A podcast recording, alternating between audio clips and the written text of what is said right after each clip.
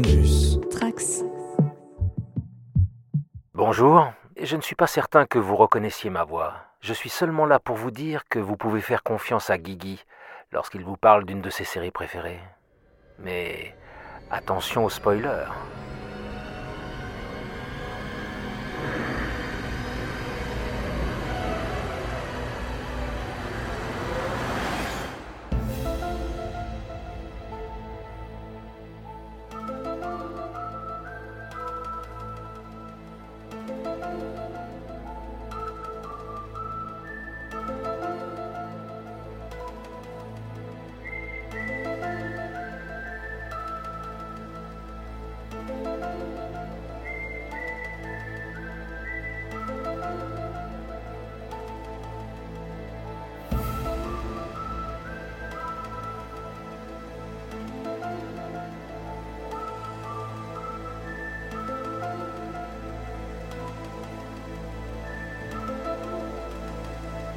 Bienvenue à tous et toutes dans les dossiers secrets du coin pop. Je suis l'agent spécial Guigui et je suis là pour vous faire entendre la vérité concernant l'une des séries les plus cultes de l'histoire de la télévision. Je veux bien sûr parler de The X-Files. Une série exceptionnelle à plus d'un titre que nous allons tenter de décortiquer chaque mois à raison d'un podcast d'analyse sur chacune des saisons. On se donne donc rendez-vous tous les 13 de chaque mois pour fêter comme il se doit les 30 ans à venir des enquêtes des agents Mulder et Scully. Et pour cela, pour cet épisode d'aujourd'hui, nous allons nous pencher sur la première saison de la série. Nous enregistrons le jeudi 28 août, il est 21h et je suis accompagné par mes bandits solitaires, Mehdi Achouche. Salut Mehdi. Salut, salut tout le monde. On est le 28 juillet par contre. Ah mince, t'as raison. C'est pas grave. Donc salut Manu. Salut. Et Mara de la chaîne Twitch, c'est toi la radio. Et Salut, bonjour Mara. tout le monde. Alors merci d'avoir répondu à, à l'appel pour parler avec moi de The X-Files. Moi ça faisait vraiment longtemps que ça me démangeait. Et puis bon bah je sais que vous aussi parce qu'évidemment c'est une série euh, qui euh, nous est chère à, tous et toutes. Alors euh, donc du coup aujourd'hui on va parler de la première saison de la série culte qui va de 1993 à 1994 où on entrevoyait déjà ce qu'allait créer donc le succès de la série, c'est-à-dire cette relation si particulière entre les deux protagonistes, les agents Mulder et Scully, et aussi bah, le mystère euh, des différentes histoires qui sont dans les épisodes. Donc il y a la mythologie, qui, la fameuse grande histoire qui n'est pas encore complètement posée, mais on sent déjà le potentiel de la série. C'est souvent un début qui est marqué un peu comme étant un peu plus faible que, que les saisons suivantes, même s'il y a quand même des sacrées pépites, hein, on va y revenir. Et ben, de toute façon, tout mythe a un commencement, hein, évidemment, donc c'est normal, hein, il faut bien commencer quelque part. Mais la particularité de cette saison, c'est qu'elle est quasiment composée exclusivement de ce qu'on appellera les loners. Les loners, ce sont les épisodes indépendants, donc euh, à la différence des épisodes dits mythologiques qui concernent la grande histoire. Alors avant de rentrer dans le vif du sujet, bah, je vais vous demander à chacun comment vous avez connu The X-Files. Alors Mehdi, toi et moi, on, on l'a déjà fait cet exercice dans le podcast précédent lorsqu'on parlait de l'épisode pilote. Donc là, on va faire ça avec Manu. Alors Manu, comment est-ce que tu as connu X-Files Bah écoute, euh, j'ai connu ça à l'ancienne sur M6 euh, quand j'étais gamin, quand je devais avoir 7 ans du coup, je pense, quand ça a commencé à arriver en France. J'ai vu la plupart des épisodes de la saison 1, je pense, avec mon frère et ma sœur à l'époque. Euh, Il y en a certains qui m'avaient bien trauma, comme euh, Quand vient la nuit ou les épisodes sur Tooms. Mais euh, ouais, ça m'avait bien marqué. Et puis c'est assez rapidement devenu une série que j'affectionnais et que j'ai regardé jusqu'au bout, jusqu'à attendre des trucs en 2012 qui se sont pas passés, quoi. Heureusement quelque part. et toi Mara? Alors moi c'est un peu différent parce que alors quand j'étais gamine, alors euh, voilà moi euh, quand X-Files a commencé j'avais 7 ans donc euh, j'étais vraiment enfant. J'ai pas connu ça moi tout de suite toute seule à regarder des épisodes, c'est plutôt ma grande sœur qui regardait ça, qui était fan d'X-Files et ma mère aussi regardait ça. Alors ma mère, elle, regardait mais elle râlait à chaque fin d'épisode parce que souvent il y a des fins ouvertes, des fins euh, sans vraiment de réelle fin et à chaque fois je l'entendais râler mais elle regardait toutes les semaines euh, ça et puis ben je pense comme beaucoup et on en reparlera sûrement après euh, le générique, moi qui m'a trauma. Quand je l'entendais au loin dans ma chambre, euh, gamine, euh, ça me faisait peur, mais à un point. Voilà. Donc, euh, et après, par la suite, j'ai dû regarder euh, quelques épisodes avec ma sœur et, et j'étais piquée. Donc t'as commencé à quel âge à la regarder du coup? Oh, bah, je pense que quand, euh, quand c'est passé sur la trilogie du samedi, euh, c'était Non, non, plus non, tard. je t'arrête, tout de suite. Ça n'est jamais passé dans la trilogie du samedi. Ah Ça, bah les vrais le savent. C'était Ah dans les samedis fantastiques. Oui, les samedis, pardon, c'est moi qui me, qui me trompe. Les samedis fantastiques, effectivement, non, mais je, c'est moi qui confonds. Donc euh, voilà, donc euh, je sais pas en quelle année exactement c'était, euh, mais ça devait être à cette période-là. Ça doit être en 96, 97, je crois, un truc comme ça. Au tout début? Ouais, bon, alors un peu plus tard, donc euh, ça devait être déjà des rediffusions quand j'ai regardé. Euh, j'ai pas une énorme mémoire par rapport à ça, mais, euh, mais voilà, après, pareil que Manu, quelques, quelques épisodes m'ont un peu trauma. Je me souviens un en particulier avec des cafards, parce que j'avais très peur des insectes à l'époque. C'est bon 3, ouais. Ouais, et, et voilà, donc à ce moment-là. Et, et, toi, Manu, mais justement, 7 ans, c'est pas un peu jeune quand même? Après, j'avais euh, des parents assez laxistes sur ce qu'on regardait. J'ai vu Alien, Robocop, Terminator, tout ça à 7 ans, donc, euh, donc ça m'a pas perturbé plus que ça. Mais euh, c'est vraiment des trucs, en fait, le quand vient la nuit, avec bah, forcément le, le problème de l'obscurité qui ne doit pas venir. Ou Tooms, j'avais peur qu'ils sortent de mes toilettes quand j'allais aux toilettes la nuit, tu vois. Des trucs comme ça, parce que j'avais quand même 7 ans. Mais la plupart des épisodes, sinon, ça m'a formé, ça m'a formé au fantastique, quoi. Fantastique et à la SF. Donc, non, je, regrette pas en tout cas. Au théorie crafting aussi, j'imagine. Je suis pas encore devenu un psychopathe, donc normalement ça.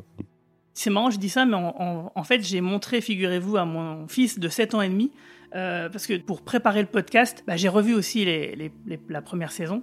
Et dans les, bah, j'ai regardé avec lui les premiers épisodes. Alors pas Tooms, hein, parce que j'ai quand même sélectionné. Donc j'ai regardé avec lui euh, Gorge profonde et euh, Enlèvement. Donc ils sont quand même des épisodes où visuellement il n'y a rien, et puis même psychologiquement il n'y a rien de trop traumatique. Et finalement, c'est vrai que c'est passé plutôt bien, quoi. Et ça l'a quand même un peu titillé, je pense, qui serait euh, intéressé pour voir la suite, quoi. en tout cas en voir d'autres. Il va pouvoir grandir avec. exactement. Bah, de toute façon, les DVD, ils sont bien en place. Il, peut les attraper et il peut les regarder tout seul quand on n'est pas là. Prometteur. en tout cas, Marat, tu nous parlais donc du générique de la série qui t'avait profondément marqué, ben justement, la musique, elle a été composée par Mark Snow tout du long de la série. Est-ce que tu peux nous en toucher quelques mots? Oui, alors euh, je pense que les anecdotes euh, liées au générique sont assez connues, hein, donc euh, vous, vous développerez vous, les experts, si, je fais des approximations, mais en tout cas Mark Snow, de son vrai nom, Martin Fulterman, est un compositeur américain de musique de films et de séries. Il est évidemment connu pour, le sujet qui nous intéresse, pour avoir composé la musique du générique de X-Files, bien sûr, mais ainsi que la musique des épisodes entre 1993 pardon, et 2016 c'est-à-dire euh, tous les épisodes en, même et euh, les films de la licence euh, en plus. Et je compte dans la licence The X-Files la série The Lone Gunman. voilà, il a aussi fait la musique pour cette série. on en reparlera sûrement dans, dans d'autres podcasts. Du coup, ce monsieur, il est né en 46 à New York et il a étudié dans, dans la très célèbre école de Juilliard School c'est une école euh, équivalente à nos conservatoires en, France à peu près, mais en privé. Et euh, on y étudie la musique et les arts du spectacle.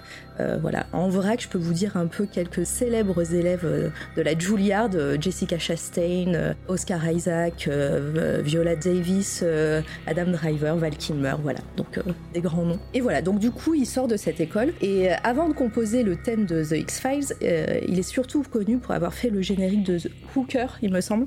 Et bien sûr, euh, Chris Carter, quand il lui demande de faire, euh, de faire le générique de sa, de sa future série euh, X-Files, bah, au début, il savait pas trop à quoi, à quoi s'attendre, quelle était la série. Et donc, au début, la musique, il, savait pas trop quoi faire et, Chris Carter refusait un petit peu ce que proposait Mark Snow. Si bien que dans le premier épisode d'X-Files, il n'y a pas de générique, si vous vous souvenez bien. Tout à fait. et donc c'est à partir du deuxième qu'il y en a un. Et en fait, l'anecdote la plus connue, évidemment, par rapport à ce générique, c'est que c'est arrivé euh, un petit peu par hasard, par accident. C'est en posant son coude sur le clavier de son synthé avec le mode reverb, écho, que là, il a une révélation. Il se dit, ah, mais c'est pas mal ça. et, euh, et, du coup, bah, il, a, il a développé ce, cet accident avec plusieurs notes. Euh, et en fait, ça fonctionnait bien. Et pareil, Chris Carter a aimé. Et après, le la fameuse mélodie qui est sifflée, c'est la femme euh, de Jon Snow qui siffle. Voilà, Pardon? Marceau, pardon, Jon Snow. il fallait bien que je la fasse. C'était ma, c'était ma hantise depuis le début. et il fallait bien que je la fasse. voilà, c'est fait. J'ai dit John. Mark Snow, effectivement. et donc, c'est sa femme qui, euh, qui siffle. Et évidemment qu'il a, il l'a amélioré et, euh, modifié avec, euh, avec des effets. Voilà. Et puis, et puis l'ambiance hein, du générique, on parle de, de, la mélodie, mais il y a aussi les images hein, qui, qui sont avec le générique. toutes ces images qui, au final où il y a très peu d'images de la série en elle-même. Et euh, donc, euh, bah voilà, et ça. Et tout mélangé, ça donne une ambiance. Enfin, en tout cas, moi, ça m'a, ça m'a un peu trauma quand j'étais gamine. Pour finir, Mark Snow, bah, il a reçu un Emmy Award pour, pour ça. Et il a continué euh, sa collaboration avec Chris Carter, euh, notamment avec euh, la série Millennium. Je crois que vous en avez déjà parlé dans un autre podcast. et donc de The Lone Gunman en 2001 et Millennium en 87, je l'ai pas dit. Et puis pour, euh, pour, euh, pour conclure, euh, il a continué évidemment sa carrière même après ça et il est surtout, il a surtout beaucoup fait, j'ai vraiment résumé tout ça, mais il a beaucoup fait de thèmes aussi, enfin en tout cas de musique de séries des années 2000 comme Smallville, Les Frères Scott, Ghost Whisperer et plein d'autres. Et, et, son dernier travail en date, alors je sais pas si c'est très notable, mais en tout cas ça a été pour la musique du film Les Nouveaux Mutants en 2020. Ah, c'est vrai. Ouais. Ah, je n'ai pas vu ce film, du coup ça me donne envie de le voir. Bah moi, pendant longtemps, ça a été le dernier film que j'ai vu avant, après, avant le confinement. Voilà. ah, c'est même un film d'entre-confinement, non?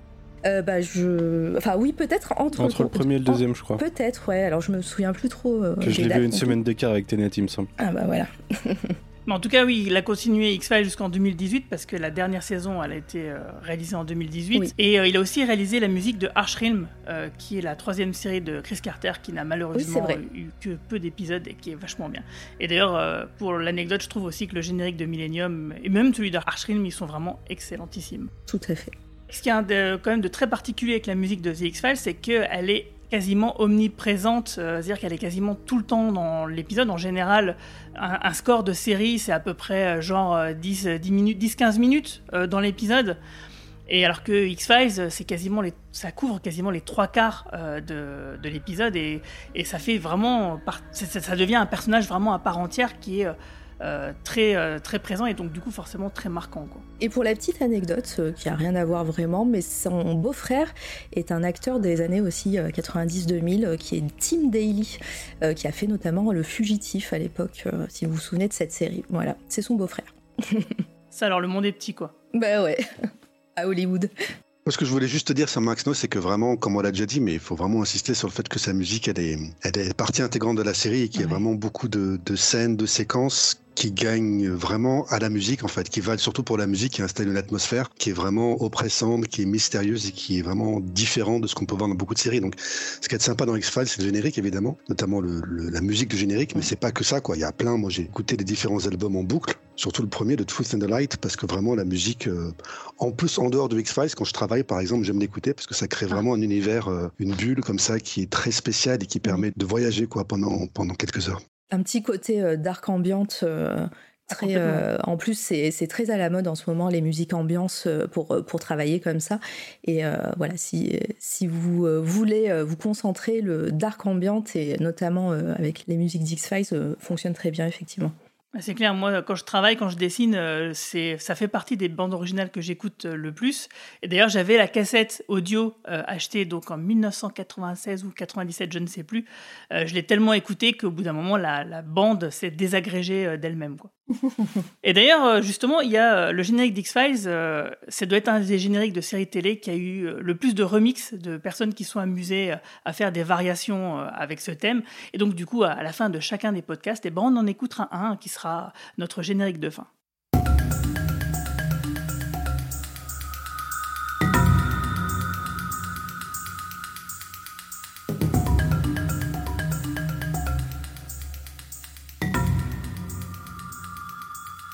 Mark Snow, effectivement, euh, en plus donc du créateur Chris Carter, c'est évidemment une personne euh, très importante dans la conception euh, même de la série. Mais on va quand même passer au crible les principaux au fur et à mesure des podcasts. On pourra bien sûr pas tous les faire, mais on va quand même faire les plus marquants. Et notamment, bah, il y a un duo de scénaristes qui est très remarqué et remarquable dans cette saison 1, et même dans les suivantes, qui sont bah, Glenn Morgan et James Wong. Et c'est toi, Mehdi, qui va nous en parler. Oui, Glenn Morgan et James Wong, deux grands scénaristes et producteurs de X-Files, vraiment dont j'adore le travail, donc je suis très heureux de pouvoir les présenter. Donc on commence avec Glenn Morgan qui est né en 1961 dans l'État de New York où il passe son enfance, mais il déménage euh, et il passe son adolescence à San Diego en Californie. Euh, son frère d'ailleurs est bien connu des X-Files également, puisqu'il ne s'agit euh, de, personne d'autre que Daryl Morgan, qui lui aussi est un grand scénariste de X-Files. Il a, il a écrit quelques épisodes de X-Files et de Millennium, mais qui sont comme par hasard parmi les meilleurs. Quant à James Wong, il est né lui en 1959 à Hong Kong et il émigre à l'âge de 10 ans avec ses parents à San Diego, Californie également. Il fréquente le même lycée, la même classe de littérature et un jour, dans cette classe de littérature, le professeur associe les élèves au hasard pour que chacun critique la nouvelle écrite par l'autre. Et Glenn Morgan se retrouve avec James Wong. C'est le destin, quoi. À la destination finale, peut-être. Chacun apprécie l'histoire de l'autre, une amitié est née. Les deux garçons reconnaissent en effet tout de suite leurs atomes crochus et deviennent vite inséparables. Alors James Wong, il faut savoir que lui, il nourrit des ambitions plutôt en sciences. Tandis que Glenn Morgan, lui, dès le départ, depuis qu'il a 12 ans en tout cas, il sait qu'il veut consacrer toute sa vie au cinéma, car son papa euh, l'a amené au cinéma très souvent quand il était enfant, et c'est ainsi qu'est née sa vocation. Il suit d'ailleurs les cours de théâtre au lycée. Après avoir fini le lycée, avant de rejoindre l'université, les deux hommes rejoignent un stage intensif de comédie, toujours en Californie, où ils côtoient notamment Whoopi Goldberg. Finalement, ils décident de rester ensemble pour aller à l'université ensemble en 1979 et ils partent pour la Loyola Marymount University. Morgan choisit des études de cinéma donc et Wong, lui, choisit de suivre des études en ingénierie et ils partagent la même chambre. Mais très vite, James Wong va remettre en cause son choix. Il voit son ami Glenn qui passe le plus clair de son temps à regarder des films. C'est chouette des études en cinéma, tandis que lui bûche en sciences. Donc ça, ça l'embête un petit peu. Et puis un jour, il a la révélation lorsqu'il voit Apocalypse Now. Et donc il se décide, il veut faire du cinéma et donc il se réoriente. Euh, Wong et Morgan obtiennent leur diplôme ensemble en 1983 et dès lors, ils ne se quitteront plus pendant très longtemps en tout cas et travailleront ensemble. Donc ils commencent leur carrière ensemble dans un studio, un petit studio de cinéma, le Sandy Howard Productions. Ils y travaillent ensemble en tant qu'assistants de production pendant quelques années. Donc là, on est au milieu des années 80. Et en 1986, ils écrivent euh, leur premier scénario, en tout cas le premier scénario qui va être adapté à l'écran, The Boys Next Door, un film qui euh, compte à son affiche notamment Charlie Sheen. Excusez du peu, hein, Charlie Sheen, années 80, c'est pas n'importe qui. C'est un thriller violent déjà. Hein, déjà, ils sont déjà quand même sur la sur la brèche pour tout ce qui est horrifique et violence. Donc un thriller violent sur deux lycéens qui s'embarquent dans une série de meurtres. Malheureusement, c'est un flop au box-office. Ils vont intervenir également sur un autre film produit par le studio Trick or Treat, mais ils ne vont pas être crédités officiellement au générique. Si vous regardez le film, leur nom n'apparaît pas au générique, mais ils ont malgré tout participé au scénario. Ça arrive très souvent à Hollywood. J'ai pas vu le film, mais j'adore l'histoire, donc il faut que, je faut que je donne le pitch. C'est un groupe de hard rock qui utilise leurs chansons pour transmettre des messages sataniques. Voilà, c'est prometteur. À partir de ce moment-là, Wong et Morgan continuent d'écrire pour le studio, mais aucun de leurs scénarios ne sera approuvé ou filmé, ce qui arrive malheureusement également très souvent. Époque difficile donc pour eux, et au bout de quelques temps, ils décident de se tourner vers la télévision. Alors il faut savoir qu'à l'époque, passer du cinéma à la télévision, c'est pas forcément quelque chose de bien vu et de bien vécu, parce qu'on estime que la télévision, vous savez, c'est la mentalité traditionnelle, c'est moins bien, c'est moins noble, moins prestigieux que le cinéma. Une autre époque que maintenant, quoi. Exactement. Et donc en plus, non seulement il se tourne vers la télévision, mais il se retrouve à travailler pour Stephen J. Cannell, qui est un grand producteur de télévision, mais qui n'est pas forcément euh, le plus respecté de la profession, puisque c'est lui qui produit des séries comme euh, L'Agence Tourisque euh, ou 21 Jump Street, par exemple, qui sont des séries que j'ai regardées en passant mon enfance, mais voilà, c'est pas les séries qui ont qui sont considérées à l'époque comme les plus ambitieuses, on va dire. Et donc le duo se retrouve à travailler pour 21 Jump Street, tourné à Vancouver déjà, donc c'est leur premier leur premier pas à Vancouver où sera bien sûr ton X-Files. Euh, ils écriront ensuite pour deux autres séries, toujours produites par Stephen J. Cannell, Booker et Un flic dans la mafia. Là, déjà, Un flic dans la mafia, euh, en termes de qualité, on, passe un, un cran ou deux. Ouais, tout à fait. Ils signent d'ailleurs un épisode de la série sous le pseudonyme de Raoul Bloodworth, un pseudonyme qu'ils vont utiliser ensuite. Euh, également, en 1991, ils travaillent sur la série policière de Comish, sur laquelle ils sont également promus producteurs par Cannell. D'ailleurs, Darren Morgan va apparaître le temps d'un épisode. Il travaille également en 1991 pour une autre série, Les 100 vies de Black Jack Savage, euh, toujours pour ah. Stephen J. Cannell, cette fois-ci pour le compte de Disney. Avec Steven Williams, je me souviens très bien de cette série. C'est vrai? Ah oui, oui, j'adorais en fait. Bah, Steven Williams, moi je me rappelle de lui pour 21 Jump Street, parce que c'est lui oui, aussi. qui devient le commissaire à oui, partir de la saison 2. Non, le Captain Fuller, il est dès le deuxième épisode même. Ah oui, parce que je me rappelle qu'ils avaient un, un commissaire ah, qui était, blanc. Il était que dans le pilote. Euh, Captain Fuller était là dès le deuxième épisode ou le troisième. C'est mon souvenir d'enfance qui a déformé les choses. Bref, euh, voilà, donc je passe tous les clins d'œil sur, euh, parce qu'il y a déjà des réalisateurs comme Kim Manners, David Nutter, qui vont travailler sur des séries écrites ou produites par, euh, par Morgan et Wong. Donc il y a déjà une petite équipe, équipe qui se forme comme ça entre ces différentes personnes, scénaristes, réalisateurs, acteurs, qui forment déjà un, un noyau dur, si je puis dire. D'ailleurs, Peter DeLuise, qui joue un des acteurs de 21 Jump Street, les surnomme les frères Wong. Et donc les frères Wong vont se retrouver comme par hasard tous à travailler sur X-Files quelques années plus tard. En 1993, fatigué des séries policières à la Stephen J. Cannell, le duo est sur le point d'accepter le poste de scénariste sur une série Moon Over Miami, mais l'ancien président de Stephen J. Cannell Production, euh, qui maintenant travaille pour la Fox, les contacte et leur propose de venir travailler sur une nouvelle série, sur le point de commencer sur cette jeune chaîne, une série, une obscure série intitulée The X-Files. Et Morgan et Wong vont regarder le pilote et très vite vont prendre leur décision. Ils ont envie de travailler pour X-Files. Alors il faut savoir aussi que Chris Carter n'est pas forcément au départ hyper enthousiaste parce qu'il regarde leur CV et il voit qu'ils ont travaillé pour Stephen G. Cannell. Et justement, Chris Carter n'est pas quelqu'un qui a envie de faire une série. Évidemment, X-Files, il ne l'aperçoit pas comme une série euh, similaire à 21 Jump Street ou l'agence touriste. Mais malgré tout, il va se laisser convaincre et tant mieux, ma foi. Voilà, donc il travaille deux ans sur les saisons 1 et 2 euh, sur la série en tant que scénariste, mais également en tant que producteur. Ils vont produire certains des meilleurs épisodes de la série. On va en reparler euh, aujourd'hui notamment. Darin Morgan va les, va, les, euh, va les rejoindre et va écrire dès la saison 2, me semble-t-il. C'est ça.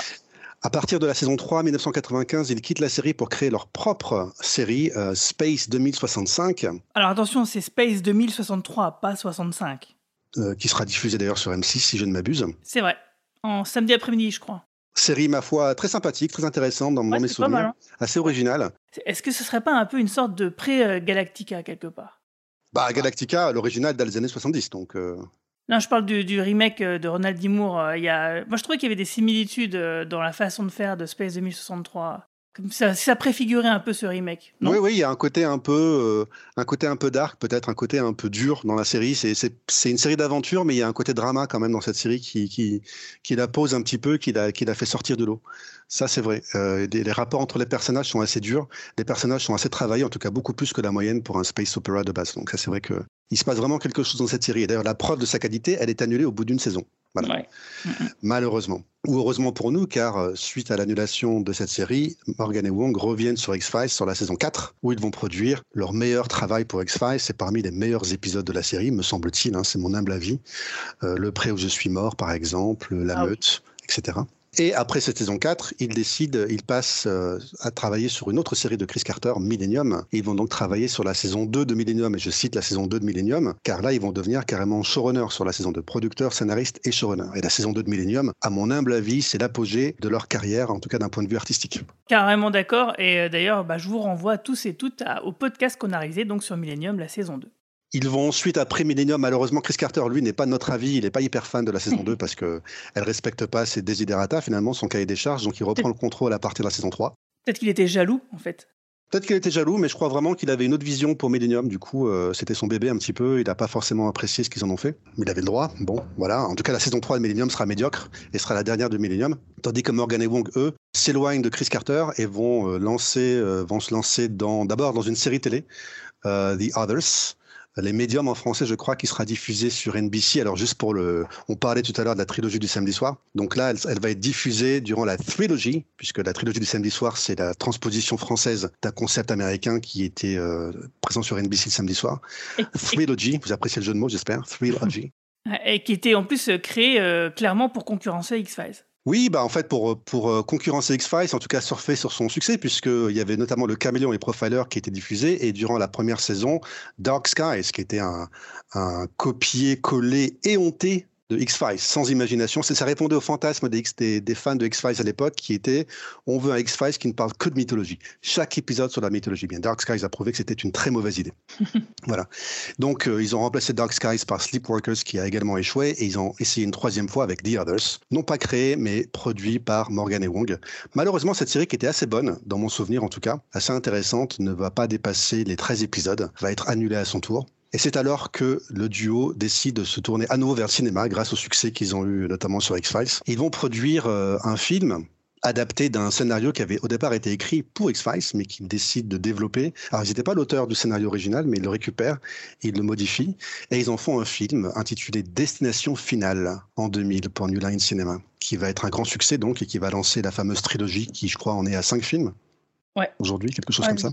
Le premier était assez sympa, j'ai pas vu les suites en réalité, hein, mais le, premier en tout cas était assez bien. Et donc pour euh, terminer rapidement sur leur carrière, car malheureusement euh, après Destination Finale, ça ne fait que ça ne fait que descendre, hein, ça ne fait que. ça merde. C'est sa merde, tu peux le dire, sa merde. c'est le terme que je n'osais pas utiliser, sa merde. Dès l'année suivante, 2002 en tout cas, ils produisent euh, The One, euh, réalisé par James Bond. James Bond avait réalisé Destination Finale et réalisé The One avec Jet Li, euh, un film de science-fiction, d'action qui est médiocre, est un terme trop généreux, je pense. Ouais, et, d'ailleurs, il me semble que Manu, vous avez fait un épisode sur Shitlist avec ce film, non? Tout à fait, ouais. J'étais pas dans l'épisode, mais en effet, on l'a traité. Voilà, donc le film marche euh, pas trop mal au box-office, mais en termes en termes artistiques, c'est un, c'est une Ah. catastrophe. Euh, mais il y a encore pire, car ils vont faire pire. En Oui. 2003 sort leur troisième film, Willard, qui est un remake d'un bon film d'ailleurs des années 80, Mm. cette fois-ci réalisé et écrit par Glenn Morgan, Wong se contentant de coproduire le film. Et le- malheureusement, ce film, Willard, donc, est une véritable déroute au box-office, réalisant 7 millions de dollars aux USA et 8 millions et demi au niveau mondial. Je, dis- je donne les chiffres simplement pour montrer à quel point c'est une catastrophe. Ouais, enfin, le, le film n'était pas si mauvais que ça. Je veux dire, il n'était pas terrible, mais c'était pas une grosse bouse quand même non. plus. Non, il est mieux que The One, ça c'est sûr. Ouais. Et puis mieux que ce que fera James Wong juste après. oui, tout à fait. L'original était mieux quand même, hein, parce que c'est donc un remake. Oui, oui, bien sûr. Et en 2006, ils proposent leur euh, dernier film, en commun en tout cas, euh, Black Christmas, à nouveau un remake, écrit et réalisé toujours par Glenn Morgan et produit par Wong. C'est un nouvel échec, et d'après des petites recherches que j'ai faites rapidement pour préparer ce podcast, c'est à ce moment-là en fait que leur, euh, leur partenariat se fissure et se brise. Il y a eu beaucoup de tensions sur ce film qui était produit par un certain Harvey Weinstein d'ailleurs, qui a beaucoup, beaucoup créé de tensions, beaucoup de difficultés avec le producteur, mais aussi entre les deux scénaristes. On n'en sait pas beaucoup plus, pas pas d'après mes recherches. D'après Glenn Morgan, ça a été une séparation amiable. Ça s'est bien mieux passé que la séparation avec sa première épouse, dit-il dans une interview. Mais voilà, après toutes ces années, c'est pour ça que j'ai développé un peu leur, leur partenariat depuis, enfin, depuis le lycée, quoi, quand même. Et ben, en 2006, voilà, c'est, ça, ça marche plus entre eux, ils se séparent, donc, euh, à l'amiable. Et c'est James Wong qui va continuer. Donc là, la carrière de, de Morgan, elle s'arrête, hein. Pour ce qui est de cinéma, c'est fini. Là, euh, il y a eu trop de d'échecs au box-office. Pour James Wong, il va encore s'entêter un petit peu. Il va réaliser Final Destination 3, hein, Destination Finale 3 en 2006. Mais sa carrière à lui également va s'arrêter net lorsqu'il lorsqu'il euh, se rend coupable de l'innommable Dragon Ball Evolution en 2009. Ouais. Voilà. C'est triste quand même de penser à James Wong qui a fait tous ces grands épisodes de X-Files et Millennium et qui est coupable de Dragon Ball Evolution. Enfin, comment est-ce qu'on en a- on passe de X-Files à Dragon Ball Ouais. Bref, Bah, j'adore Dragon Ball, hein, je parle de Dragon Ball Evolution. Le... Le film euh, américain euh, avec, en live action avec des acteurs qui étaient, foi, qui étaient un truc incroyable. Euh, mais moi, je lui pardonne parce qu'il a écrit les meilleurs épisodes des saisons 10 et 11 euh, de X-Files, donc tout va bien. Exactement, c'est il y a que pour ça qu'elles sont sauvables. Exactement. Et d'ailleurs, on, on notera que Glenn Morgan et James Wong ont fait des épisodes séparément sur ces deux saisons de X-Files. Donc le duo ne s'est pas reformé. Ils sont revenus tous les deux sur les saisons 10 et 11, mais chacun de leur côté. Et ils ont proposé des épisodes, ma foi, très intéressants, effectivement. Euh, David Morgan, notamment, on a écrit et réalisé trois épisodes sur les des saisons 10 et 11. Ouais. Je voulais simplement préciser quand même que depuis que James Wong est, euh, par- dans leur filmographie respective, le plus intéressant chez James Wong, me semble-t-il, c'est qu'il est producteur exécutif et scénariste sur American Horror Story depuis 2011, qui est quand même pas une série euh, anodine et qui, euh, qui a des points communs avec X-Files, évidemment. Tandis que Glenn Morgan, récemment, il a travaillé sur le remake de la quatrième dimension, euh, qui était produit par Jordan Peele. Et qui est pas si mal. Franchement. Donc, pas si euh, bien. C'est- C'était un remake euh, avec quelques épisodes, une poignée d'épisodes euh, Ouais. intéressants. Il y a quelques épisodes qui sont vraiment sympas, euh, mais bon, euh, si vous vous souvenez bien, dans la série euh, classique euh, d'origine, euh, c'est pareil, tu avais des épisodes qui étaient très très moyens et très mauvais, et euh, tu avais quelques pépites. Et là, moi, je trouve que c'était à peu près, le ratio était à peu près le même, quoi. Moi, j'invite les auditeurs pas. qui seraient intéressés à, à regarder la cinquième dimension, qui était un remake des années 80 Ah. et qui était aussi qui était, qui était mieux, je trouve. Mais ne regardez surtout pas la 13e dimension, c'est Forrest Whitaker qui fait l'autre, parce que là, c'était vraiment la catastrophe. Je confirme. voilà pour Morgan et Wong. Eh ben, merci Mehdi. La prochaine fois, on parlera d'un autre, euh, d'autres scénaristes, mais on parlera aussi de réalisateurs, parce qu'effectivement, euh, c'est vraiment un, comment dire, un alignement des planètes assez particulier, X-Files, qui, explique quand même son succès, c'est qu'il y a quand même une somme de talents euh, assez rare euh, qui euh, s'est réalisée euh, autour de ce projet. Et avant de parler des épisodes, donc euh, clairement de la saison 1, euh, on va revenir quand même sur des personnages marquants. Euh, deux personnages secondaires qui sont au cœur de cette saison 1, même s'ils sont en termes de temps, on les voit pas, il n'y a pas beaucoup de temps d'antenne sur ces personnages-là, mais ils sont très marquants et très importants pour ce qui va suivre. Et donc le premier, c'est moi qui vais le présenter, c'est le fumeur. Parce que vous le savez, si vous avez écouté déjà notre podcast précédent sur le pilote, on le voit apparaître dès le pilote. Lorsque l'agent euh, du FBI Dana Scully était assigné au bureau des affaires non classées en 1993, donc elle avait aperçu déjà ce sinistre fumeur euh, euh, qui semblait déjà comploter au sein du bureau du FBI et qui en fait avait parachuté. On l'apprendra plus tard hein, que c'est lui euh, qui est à, l'origine fina- finalement de l'assignation de Scully euh, aux affaires des X-Files auprès de Mulder bah, pour le sur- surveiller ses enquêtes, surveiller Mulder. Et puis voilà quoi, donc il pouvait intervenir un peu dans l'ombre et puis comme ça peut-être il essayait d'empêcher les deux agents d'approcher de la vérité sur les agissements d'un consortium secret dont il faisait partie. Bien sûr, il y aura quelques petits spoilers euh, dans les saisons qui suivent. Si par exemple vous euh, regardez X-Files et que vous utilisez notre podcast comme un compagnon euh, pour vos visionnages, là on va balancer quelques petits spoilers mineurs et les gros spoilers on vous préviendra quand ils arriveront. Le plus gros du rôle du fumeur était donc de cacher bah, que le gouvernement complote, c'est pour les extraterrestres et essaye de cacher donc la vérité sur des expériences qu'ils font et puis même sur l'existence même des extraterrestres. Donc du coup, il pratique euh, évidemment la désinformation à très très grande échelle, à l'aide d'agences du gouvernement américain comme la CIA, le FBI, la NSA, etc. Et donc euh, voilà, on n'en sait pas grand-chose sur ce personnage dans cette saison 1, et on a un acteur quand même qui a un physique euh, un peu atypique, un peu finalement comme la plupart des personnages de X-Files, c'est pas forcément des canons de beauté, mais c'est quand même des personnages toujours qui ont un peu une gueule, quoi. Et donc l'acteur qui l'incarne, c'est William B. Davis. Et pour répondre à la question que tout le monde se pose, non, dans la vie de tous les jours, euh, William B. Davis ne fume pas. Mais le rôle qu'il a tenu à la télé, bien sûr, euh, bah, a exigé qu'il le fasse. Mais en fait, si vous observez bien, on voit quand même qu'il crapote beaucoup quand même. Est-ce que la légende est vraie Apparemment, ça aurait été de l'herbe euh, à l'intérieur de ces, de ces cigarettes? Oui, alors en fait, non, c'est des, des, des, cigarettes médicinales. Donc, c'est menthol, non? Voilà, c'est ça, c'est des cigarettes mentholées. Et en fait, c'est, je ne sais pas si vous avez déjà fumé des cigarettes mentholées, mais c'est absolument dégueulasse. Euh, donc ça doit être vraiment dur et je comprends qu'il crapote en fait le gars. bon du coup c'est pas de la weed. Hein, non non clairement pas. Ok. Mais par contre euh, le... il a été fumeur dans sa vie et donc du coup c'était un peu pour lui une torture au début de bah, d'interpréter ce personnage là et de faire semblant de fumer et franchement je le comprends quoi. Il était grassement payé, c'est bon, il va pas se plaindre. Ouais, oui, ça va, on, va va pas trop le plaindre. en fait, au début, Chris Carter, euh, il n'avait pas conçu ce personnage-là pour euh, en faire ce qu'il en a fait, c'est-à-dire un, personnage pivot et central dans les intrigues de X-Files. D'ailleurs, au début, euh, son personnage-là, il, devait être multiplié par deux. Quoi. Enfin, il y avait deux personnages qui devaient tenir un peu ce rôle-là. Euh, et puis finalement, ils se sont rendus compte qu'avec l'acteur, euh, le charisme donc de William B. Davis était quand même suffisant pour tenir euh, ce personnage-là très imposant et qui en plus utilise un peu l'effet symbolique de la cigarette et son incandescence pour évoquer le diable lui-même, mais surtout la fumée, ça, ça fait le, évidemment la métaphore de l'écran de fumée et ça correspond donc très bien au personnage. Alors Davis, il a été euh, metteur en scène et aussi professeur d'art dramatique pendant la majorité de sa vie professionnelle, euh, jusqu'à ce qu'il devienne évidemment donc une star euh, auprès avec X-Size, même s'il avait fait d'autres films et séries, épisodes de séries télé euh, précédemment, comme dans des épisodes de MacGyver.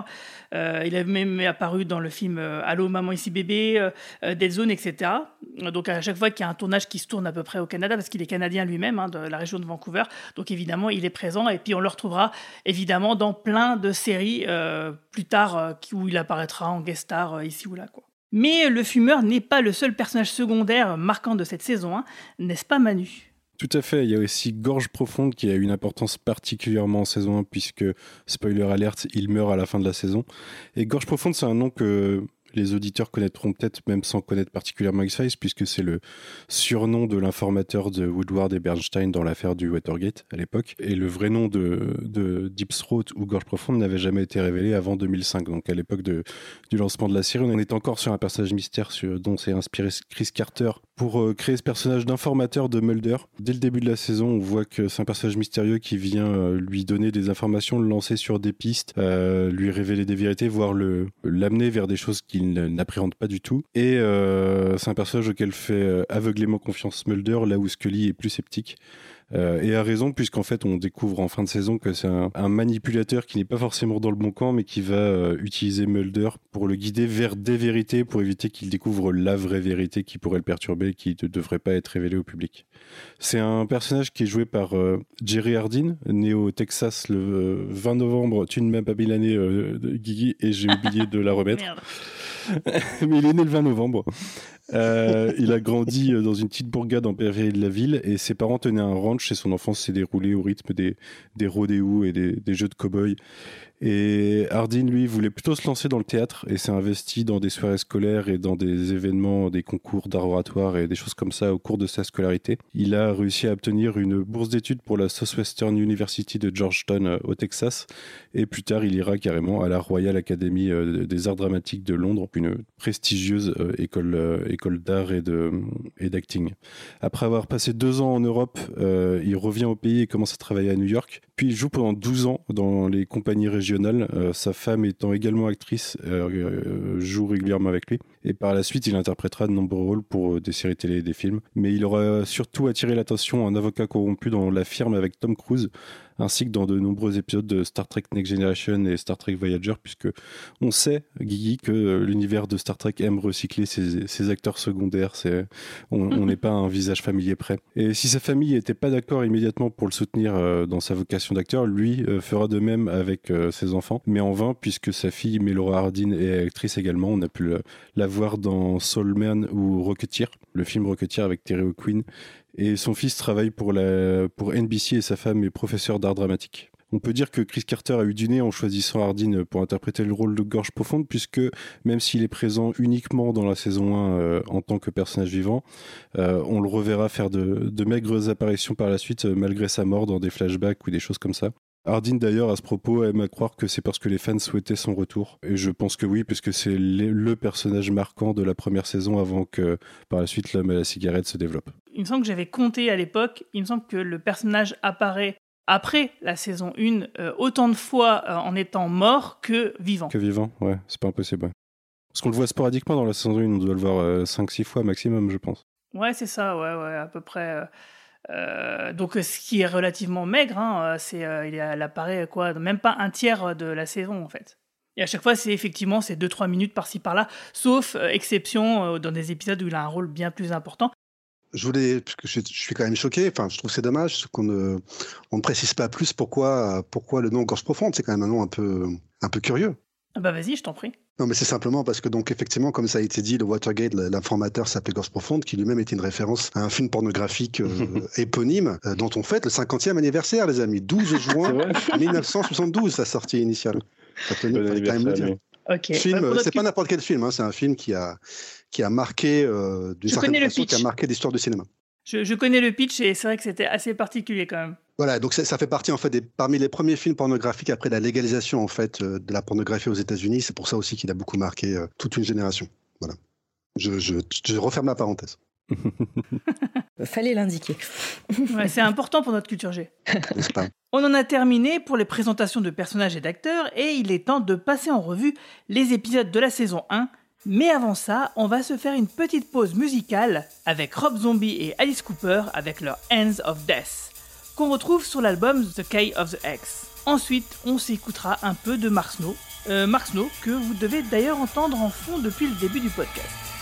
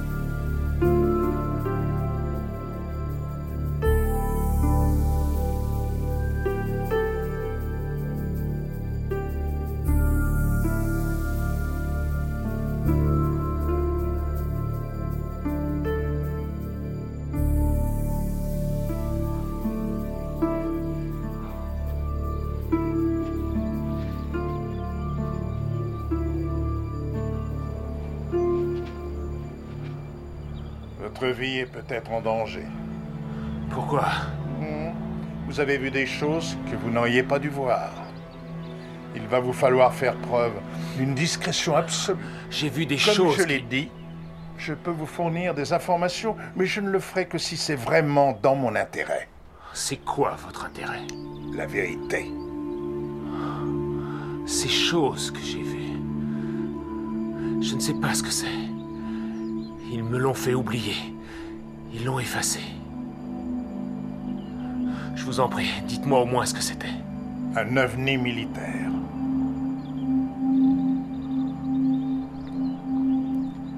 Oh.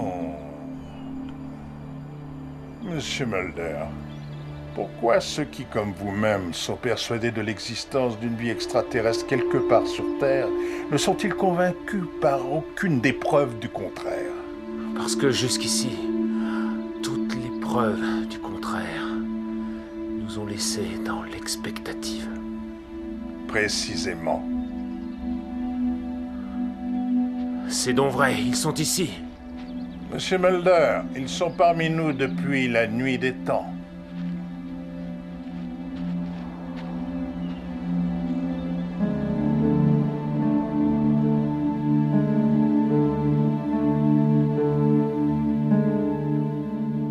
Donc on va parler enfin des épisodes euh, de la saison 1 de X-Files. Donc on va pas revenir sur le pilote parce qu'on l'a déjà fait dans le podcast du mois dernier.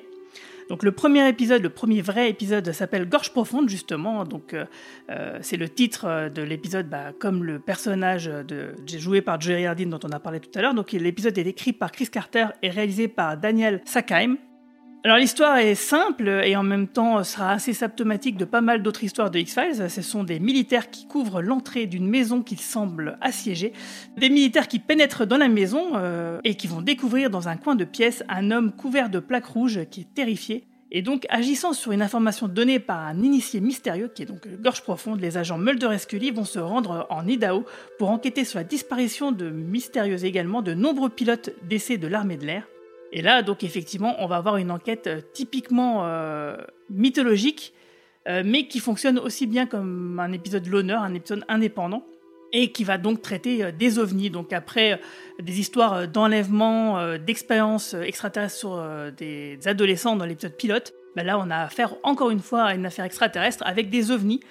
Et avec une- un petit truc que moi qui, euh, qui m'avait bien marqué à l'époque, c'est la narration de Scully en voix off, qui n'était pas prévue à la base, parce que ça fait vraiment euh, bien euh, affaire non classée, quoi. C'est ça que j'avais vraiment bien aimé. Bah, ça avait été ajouté pour ménager la Fox, en fait, qui souhaitait des fins plus décisives.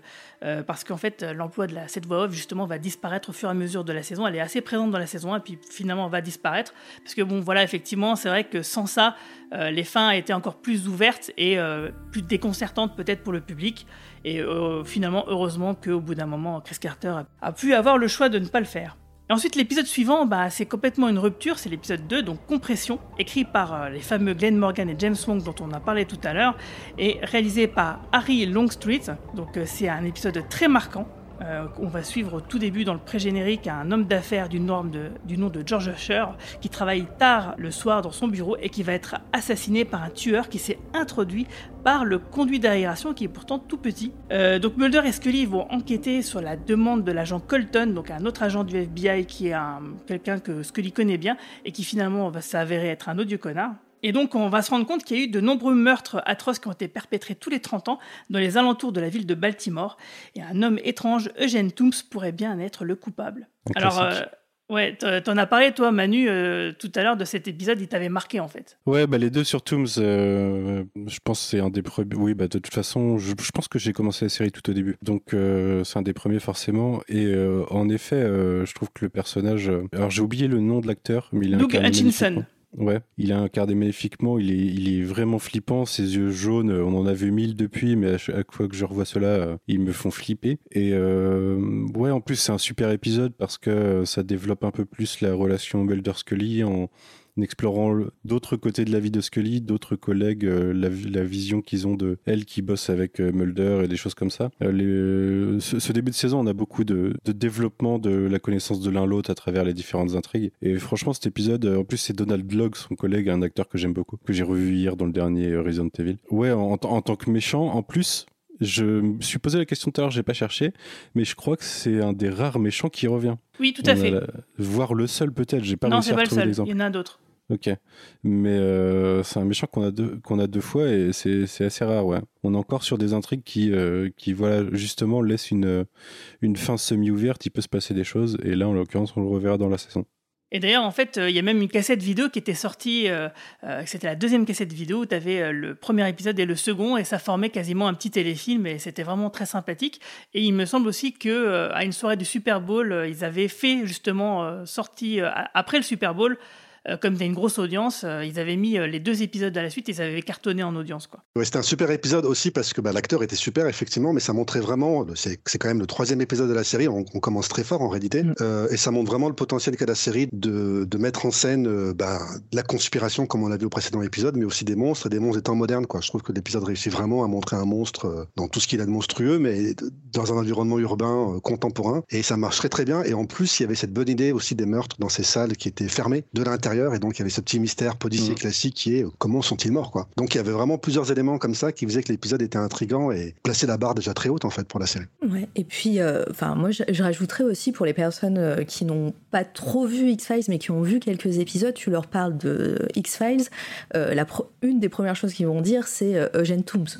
Vraiment, il revient, il revient régulièrement, même sur, euh, chez les personnes qui, euh, qui ne connaissent pas forcément la série de bout en bout. Il a marqué euh, une génération, même dans la pop culture. Manu en a parlé, euh, il est aussi important pour la dynamique de Mulder et Scully parce que dans le premier épisode, euh, dans le pilote, euh, bah, Scully était assignée donc contre son gré quelque part, elle doit faire équipe avec Mulder. Dans le deuxième, on sent pas un changement notable par rapport au pilote. Et, et dans ce troisième épisode, là, Scully fait clairement le choix de rester avec Mulder parce qu'en fait, on lui propose un boulot qui lui permettrait bah, finalement de ne plus être engagé aux X-Files et finalement, euh, contre toute attente, euh, contre la pression sociale euh, qu'elle va, rece- qu'elle va subir, et ben du coup, elle va choisir euh, d'embrasser clairement euh, sa, sa position au sein des X-Files. Tu savais qu'ils ne te croiraient pas. Pourquoi les as-tu provoqués? Peut-être parce que je pensais que ce type était coupable. Et peut-être aussi que je provoque malgré moi l'hostilité des gens.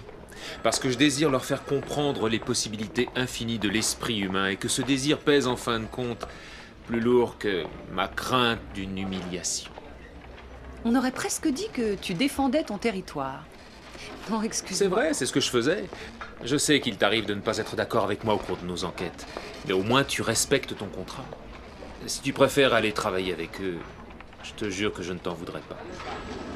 Ouais, clairement, je l'avais noté ça aussi dans mes, euh, dans mes notes. Et euh, on sent qu'à à partir de ce moment-là, elle choisit vraiment d'être euh, avec Mulder. Quoi. Et Mulder lui dit d'ailleurs clairement qu'il lui en voudrait pas si jamais elle décidait de, de- partir. Quoi. Donc c'est à ce moment-là, dans cet épisode-là, clairement que le duo est, est scellé en fait quelque part.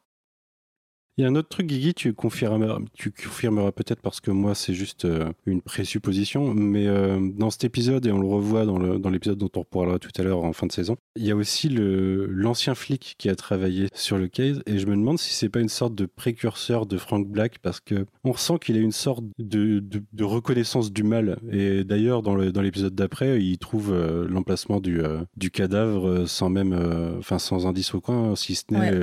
un une sorte de présence, quoi. Ouais, au centimètre près, quoi. Ouais, et du coup, ça donne vraiment euh, ce, ce proto Frank Black euh, de, qui, qui pourrait euh, vriller de la même façon. J'y avais pas pensé, mais c'est peut-être inconscient, parce que bon, là, c'est Glenn Morgan et James Wong qui ont écrit le- le- cet épisode-là, mais je pense que le modèle de Millennium de Frank Black, c'est vraiment le film Mindhunter, Sixième Sens, euh, des années 80, quoi, par rapport à ça.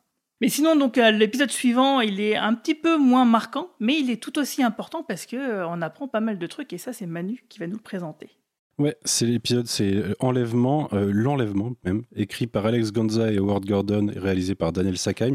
Alors des noms connus, hein, Daniel Sackheim, il a fait pas mal de X-Files, Howard Gordon, il a co-créé euh, notamment 24 heures chrono, Alex Gonza, Homeland. Donc euh, c'est des, des noms connus de la télévision et qui, qui vont continuer de grandir par la suite. Donc euh, l'épisode nous parle d'une adolescente, enfin il, démarre sur une adolescente qui dort aux côtés de son petit frère euh, dans, un terrain de camping, et, euh, en bordure d'un lac, euh, le lac euh, Okoboji. Leur mère dort à l'intérieur d'une caravane et tout d'un coup une vive lumière apparaît et euh, ré- réveillant euh, euh, la mère qui se précipite voir ses enfants et alors qu'elle essaye d'ouvrir la porte, elle se brûle la main puisque euh, il y a l'air d'y avoir une, décharge énergétique euh, qui a envahi la, euh, la pièce. Et euh, sa fille a disparu. Seul son, son jeune frère est toujours là. Et euh, le chef de la section euh, fait part à l'agent Scully de son inquiétude euh, vis-à-vis de Mulder de vouloir s'occuper de euh, l'affaire qui lui rappelle en fait l'affaire de sa sœur Samantha qui a disparu bien avant. Donc on, on a la découverte de la part de Scully de, de quelle était, enfin de, l'origine, l'origine story de Mulder, la disparition de Samantha, ce qui s'est passé et ce que lui a rapporté. Et les- on, on a même dans en fin d'épisode les différentes cassettes de- d'enregistrement des séances d'hypnothérapie de Mulder. Donc c'est un, gros épisode puisqu'il joue beaucoup, euh, on le verra beaucoup à travers la série, mais beaucoup sur euh, le rapport de Fox à Samantha et sur euh, son incapacité à être objectif quand, quand on aborde ce sujet et son obsession à essayer de trouver la vérité. Et l'épisode tourne au- beaucoup autour de ça et beaucoup de la découverte encore une fois de, des personnages l'un avec l'autre. On a Mulder qui se confie et on a, on a en parallèle, bah, un peu comme dans les épisodes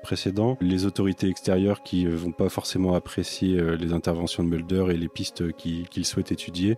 C'est un, un trait récurrent de la série pendant longtemps. De toute façon, on a ça et l'opposition sceptique versus croyant entre Mulder et Scully. Donc l'histoire va se terminer puisque la, petite fille va être retrouvée, mais malheureusement pour Mulder, ça y apportera pas de réponse puisqu'ils décideront de ne pas parler par la suite. Ouais, d'ailleurs, moi, à chaque fois, le, le enfin, la dernière scène, euh, quand on voit Mulder qui regarde la photo de Samantha et on écoute en voix off euh, justement ces hypnothérapies euh, qui sont menées par un, figurant à ce moment-là, qui est le docteur Verber, un personnage qu'on reverra plus tard dans la série, mais pareil, de manière très épisodique, quoi, très lapidaire. Bah moi, franchement, j'ai la gorge serrée, quoi.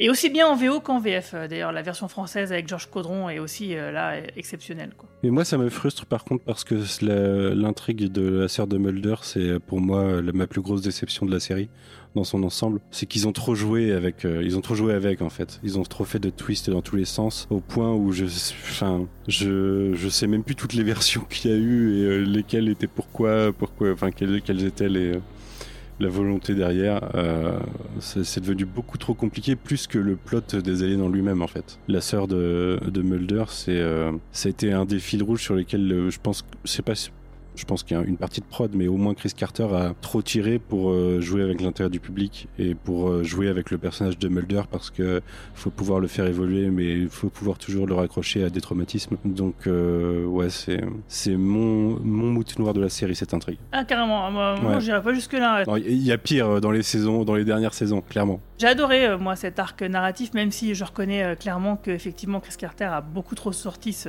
ce fil rouge de son chapeau ici en ou là. fait, et des- des émotionnellement, fois, il- il marche toujours à chaque épisode. C'est l'accumulation, tu veux dire. on se fout de notre gueule, quoi. En fait. Moi, je suis complètement d'accord. Moi, j'ai complètement perdu le fil au bout d'un moment. Je sais, je sais pas ce qui est arrivé à Samantha au final. Non, vous rigolez. hein. Bah, elle a pas été- Attends, est-ce qu'elle a été sacrifiée dans les, euh, dans les membres des euh, familles des, Ah, euh, on en parlera. Mais clairement, je suis désolée, on va être euh, trois contre trois, euh, Guigui, mais. L'intri- L'intrigue euh, Samantha, alors après aussi, voilà, c'est des saisons qui font euh, 24, euh, 24, 25 épisodes à chaque fois. Euh, on te ressort euh, cette intrigue un peu, un peu comme ça au fil, de- au fil des saisons. Et ouais, tu t'y perds. Enfin, surtout quand, quand tu regardes pas la, enfin quand tu regardes la série d'un coup, euh, on est en train de le faire. Enfin, moi, je sais que je suis en train de les revisionner là. Ok, euh, mais quand tu dois attendre euh, chaque saison, à l'époque en tout cas, compliqué. Hein. Ah, je Il y a eu les clones, il y a eu le tueur en série, il y a eu le, Ouais. le sacrifice des enfants des membres du syndicat, il y a eu euh, la base, euh, la base aérienne euh, dans le passé. On en reparlera dans les, po- les podcasts suivants, vous inquiétez pas. Euh, on va, je vais détailler tout ça justement parce qu'effectivement euh, c'est un arc ultra important. euh, Enfin, je comprends tout à fait que ça puisse perdre les gens, mais en, en vérité, il est plutôt cohérent. Même si effectivement il a été trop mis en avant, trop exploité, et euh, justement ça a mis euh, trop de scènes où on voyait Mulder euh, craquer, quoi, et que c'était pas forcément toujours utile. Et comme vous l'avez dit, bah, c'est pour susciter euh, l'intérêt du public à des moments particuliers de, des saisons qui sont en général la fin ou le début, quoi. Hmm. Mais je te reconnais cette qualité, Guigui, c'est qu'on a déjà discuté de la mythologie ensemble et t'es capable de me rendre l'ensemble cohérent. C'est juste que Chris Carter est nul, quoi. Dans sa, quand c'est lui qui met en scène et qui veut, il a des bonnes idées mais il les exécute mal. C'est ça, et, mais c'est surtout que ça, ça tient bien la route pendant les six premières saisons, et après, clairement, euh, il a pu la rigueur euh, qu'il aurait dû avoir, surtout pour un truc aussi, euh, enfin qu'il a complexifié tellement que ouais, il fallait faire mieux quoi. simplement, je pense que oui, Chris Carter, il s'est perdu, euh, il a perdu ses qualités d'écriture qu'il avait, qui étaient très fortes dans les premières saisons. Et d'ailleurs, justement, c'est marrant que je dis ça parce que l'épisode suivant, c'est Le Diable du New Jersey, qui est justement un des pires épisodes de la série, c'est clair, et qui est écrit par justement Chris Carter. Donc du coup, Chris Carter, dès le quatrième épisode de la série, il vous montre qu'il est capable il a été capable du meilleur, mais là, il vous montre qu'il est capable aussi du pire. Donc cet épisode a été réalisé par euh, Joey Napolinato. Donc au début, on voit en 1947, euh, dans un bois, un homme est entraîné loin de sa voiture, qui était tombé en panne, hein, et il va être retrouvé avec la jambe dévorée carrément. Euh, donc euh, même si la police à l'époque fait une battue dans la forêt, bah, ils vont rien trouver. Donc euh, bah, un peu plus tard, quand il va se passer un peu un truc similaire avec un sans-abri, et eh ben Mulder va se, mettre sur l'enquête et puis va évoquer le diable du New Jersey, qui est une légende folklorique bah, du New Jersey donc. C'est une légende populaire, une légende urbaine. Et puis finalement, parce que Lee, elle, elle, trouve ça complètement con, elle va laisser Mulder euh, enquêter tout seul, et pendant ce temps, elle va essayer d'avoir une vie sociale avec des dates. Donc c'est vraiment un épisode des plus faibles de la série, parce que effectivement, euh, le côté, euh, on voit la vie privée des agents sur des choses qui n'ont rien à voir avec l'intrigue principale, c'est très présent ici, puis finalement, ça va être complètement abandonné par la suite, et c'est pas plus mal, parce que c'était pas terrible. Puis même l'histoire en elle-même, elle est, elle est vraiment pas top, quoi. On aura des intrigues privées et intimes, mais, mais avec plus de sens, quoi. Oui, parce que là, ça n'a aucun sens. En fait, le but de ces scènes, euh, expliquait Chris Carter à l'époque, c'était de montrer euh, quelle vie euh, Scully allait laisser filer, en fait. avoir une vie normale, bah, c'est quelque chose qu'elle va abandonner en restant au X-Files. Et c'est ça qu'il voulait montrer dans cet épisode-là, mais franchement, on n'avait pas besoin de ça, quoi. Ensuite, on a L'ombre de la mort, qui est un épisode plutôt moyen de Glenn Morgan et James Wong, réalisé par Michael Kattleman. On a deux hommes qui ont été retrouvés morts, le larynx détruit de l'intérieur, et on se demande alors à Mulder et Scully de mener l'enquête sur ce dossier parce que personne n'y comprend rien. Et en fait, une force invisible rôde et sème la terreur, et puis tout ça pourrait tourner autour d'une femme qui serait la cause de tout. Donc en fait, ça, c'est fait partie des épisodes que j'appelle euh, les épisodes des années 80, c'est-à-dire avec une, intrigue et puis un peu une ambiance euh, bah, des, des stéries de Stephen G. Cannell dont on parlait euh, plus tôt.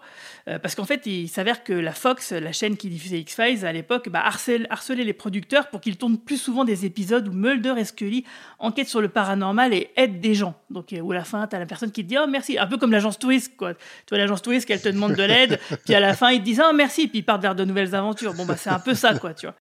J'avais trouvé un peu dommage sur cet épisode euh, que je, trouvais intéressant dans le pitch de départ que bah, en fait ils, ils vont pas vraiment dans l'horrifique et le l'horrifique euh, voilà c'est c'est un peu une histoire de fantôme hein, on, on, le voit.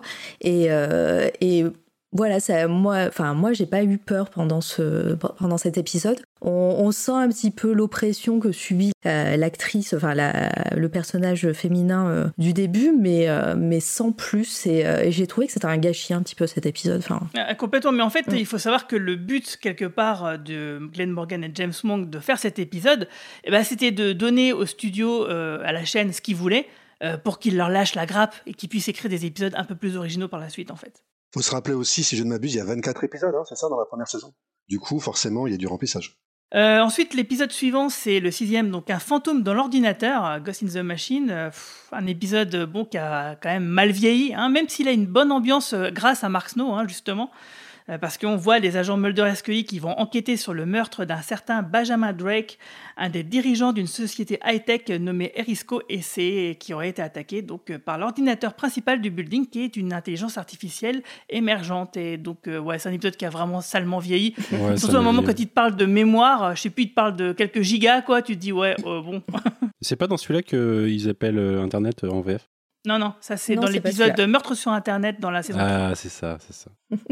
C'est d'autant plus triste que j'ai vu déjà un épisode d'une série euh, quelconque britannique des années 60 où l'intrigue était assez similaire, donc c'est vraiment pas original. Ah oui, euh, ça, me dit quelque chose ça. Ouais, ouais, donc il y a, même, même à ce niveau-là, en fait, il n'y a pas vraiment d'idée. On... Bah, des IA, Star Trek le faisait dans les années 60. Donc, euh. Et puis après, on a encore trouvé ce trope de l'IA bien plus tard dans plein de séries, plein de films.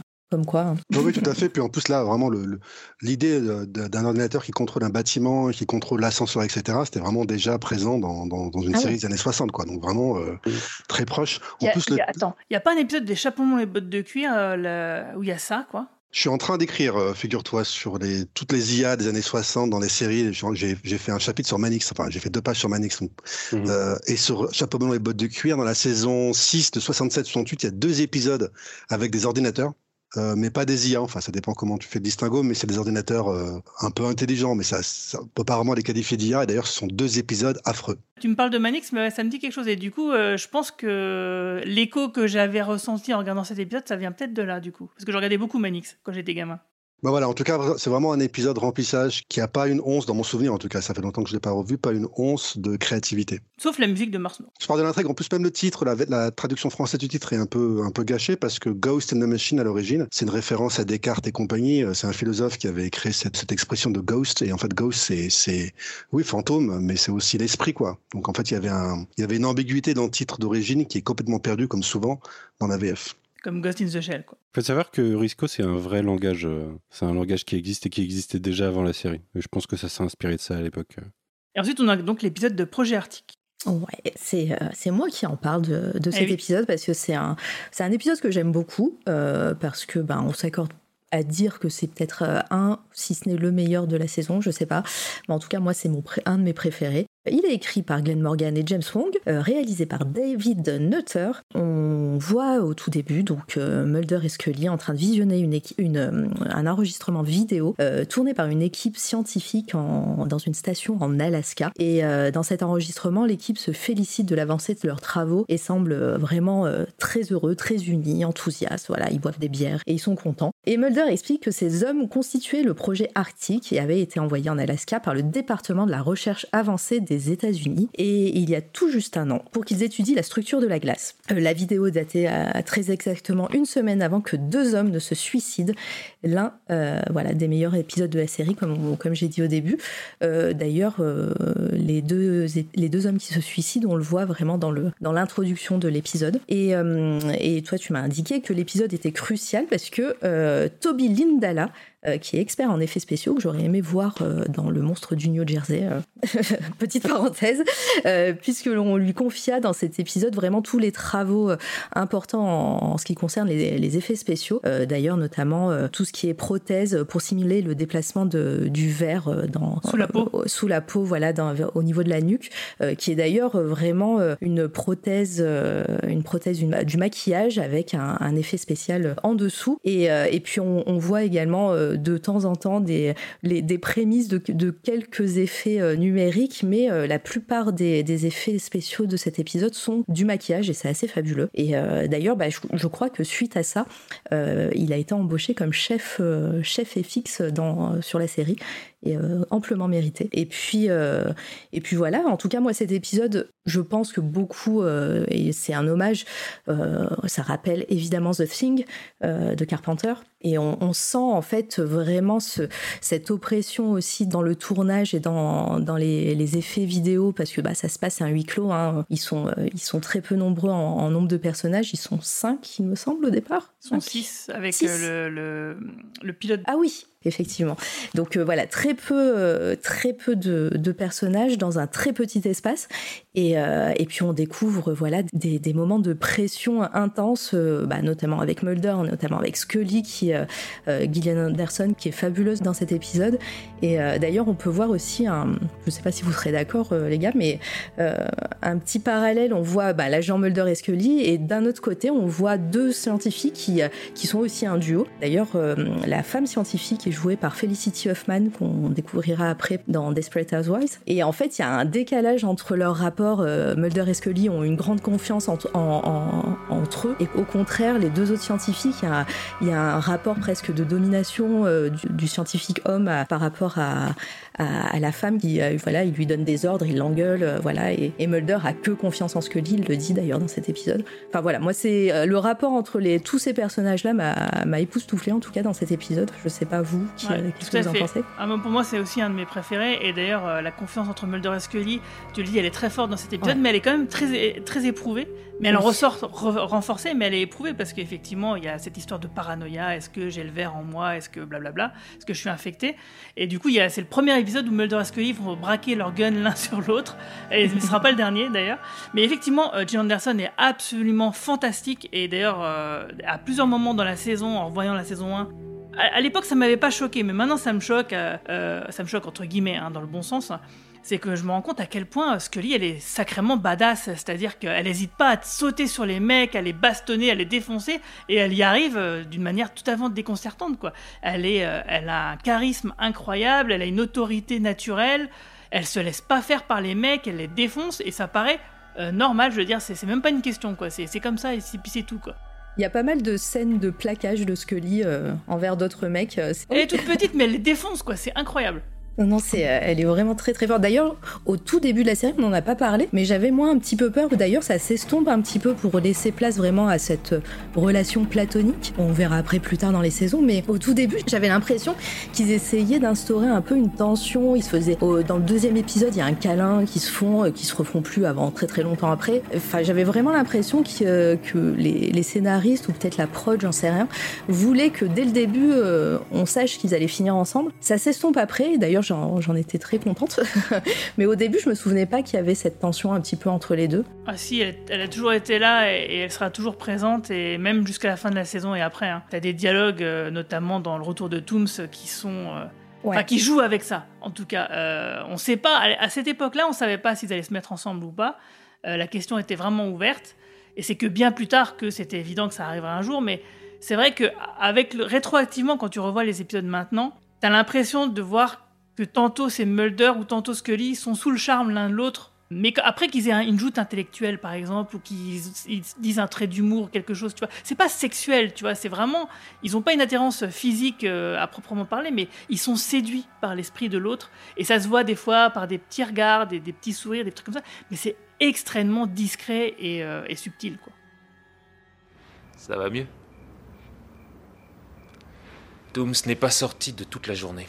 Je suis resté là assis pendant 4 heures, à jouer à des jeux complètement débiles. Et la nuit venue, j'ai fait le tour du pâté de maison. Tu as le sandwich que je t'avais commandé? Saucisse de foie. Ah,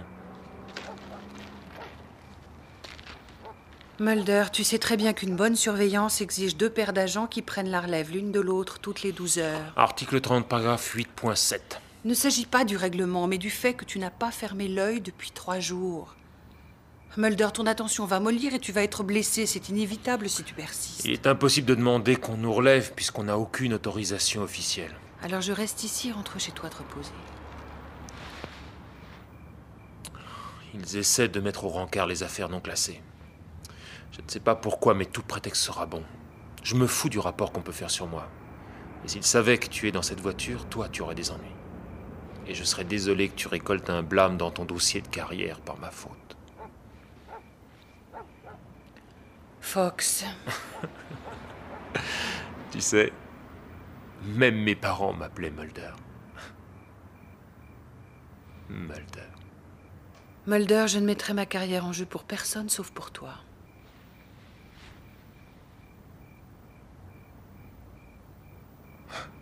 S'il y a du thé glacé dans cette boîte, c'est peut-être l'amour.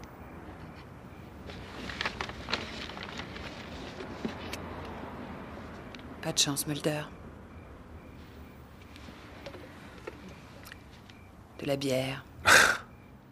Et euh, je, je voulais juste finir par une petite anecdote parce que voilà, je- on, on parle pas de d'autres euh, plateformes où il y avait X-Files, mais à cet épisode en Alaska, euh, je te l'avais dit, Guigui, euh, je pense quand tu m'avais euh, proposé le podcast, c'est que aussi me rappelle euh, le jeu X-Files euh, en point and click sur euh, PS1 et euh, il y a toute une partie qui se passe en Alaska. Et voilà, et moi je pense que j'ai plus joué à ce jeu que regarder la série quand j'étais euh, vraiment euh, pré-ado. Et voilà, donc ça, c'était un petit un petit clin d'œil que je voulais faire. Ouais, bah en fait, c'est aussi un, de mes épisodes préférés de, de, la saison. Je pense que, enfin, il y a le côté The Thing et de toute façon une intrigue en huis clos avec euh, de la suspicion qui arrive forcément. Euh, c'est un très bon moteur d'intrigue et, de situation. Donc euh, ouais, il est efficace, il fonctionne bien et puis Mulder et Scully sont au top dedans. Donc Ouais, c'est vraiment un épisode que j'aime regarder comme ça individuellement, même sans me refaire toute une saison, quoi. Quand je me fais des, des petits pics d'épisodes. Oui, c'est la même chose pour moi. D'ailleurs, la preuve, je l'ai revu il n'y a pas très longtemps, euh, avant qu'on ait prévu de faire le podcast, simplement pour le plaisir. Donc ça, oui, ça fait partie des épisodes qui me viennent naturellement à l'esprit quand j'ai envie de les regarder. En général, c'est pas vraiment des épisodes de la saison 1 que j'ai envie de revoir, mais il en fait partie. Après, c'est sûr que à l'époque, j'avais adoré, mais je n'avais pas vu The Thing. Depuis, je l'ai vu. Donc du coup, je me suis rendu compte que c'était un hommage très appuyé. Mais c'est ça qui est remarquable avec l'épisode, c'est qu'il a malgré, il est, parce qu'il y a beaucoup de séries comme ça pour remplir un peu les saisons, elles, elles copient-collent quoi, ce qu'elles ont vu dans des films, quoi. Elles font un peu leur version à eux de tel ou tel film. Et c'est le cas ici, mais ils réussissent vraiment à en faire quelque chose d'intéressant malgré tout. C'est ça qui est remarquable, quoi. C'est le thing, mais c'est pas entièrement la même chose. ils ont modifié euh, ça à la sauce X-Files. Et comme vous disiez bien, ça permet de d'explorer un peu la relation entre Mulder et Scully. Et le côté parano est vraiment vraiment très prégnant. Et c'est pour ça il y a, y a une vraie tension du début à la fin. Moi, je, transpire à chaque fois que je regarde cet épisode. Quoi. J'ai froid et je transpire en même temps. bah justement, on est douché par l'épisode suivant, qui est l'épisode Espace.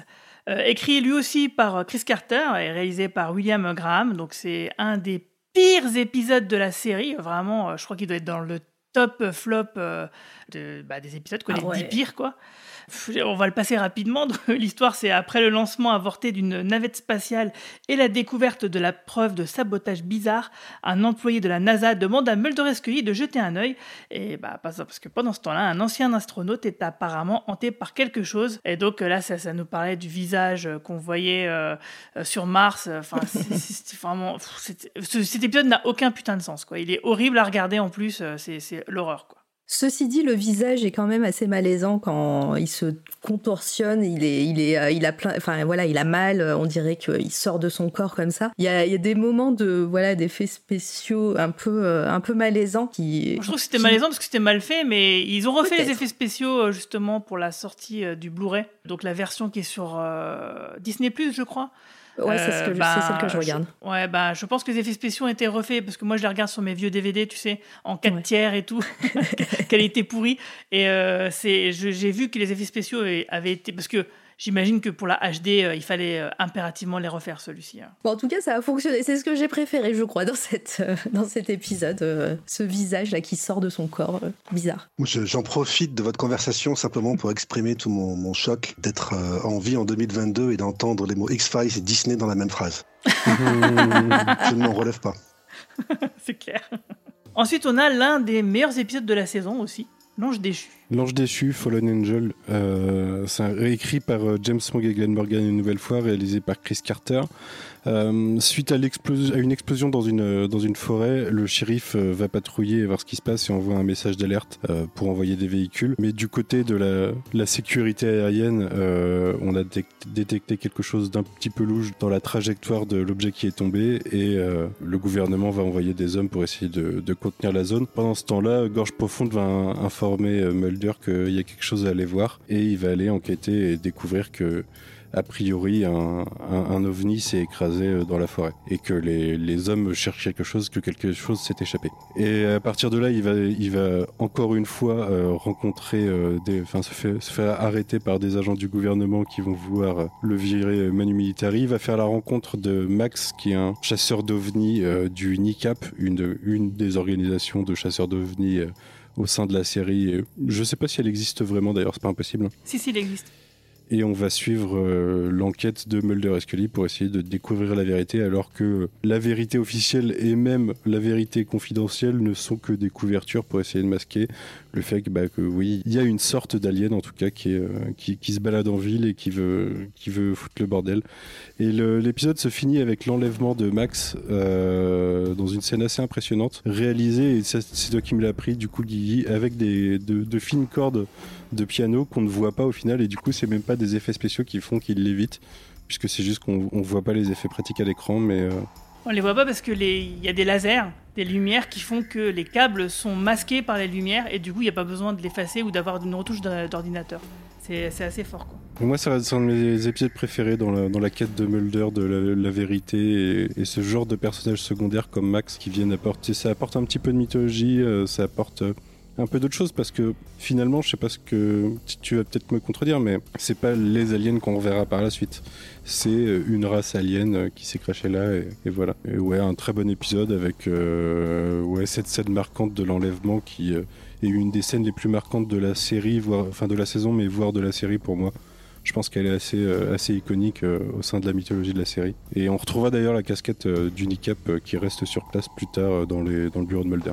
D'ailleurs, il y aura une suite un peu avec euh, le retour de ce personnage-là dans une saison suivante. Mais par contre, j'ai peut-être écrit de la merde. C'est peut-être pas écrit par James Morgan et Glenn, euh, Morgan, euh, par James Wong et Glenn Morgan et réalisé par Chris Carter. Je crois que j'ai dû me tromper là-dessus. Il faudrait que je vérifie.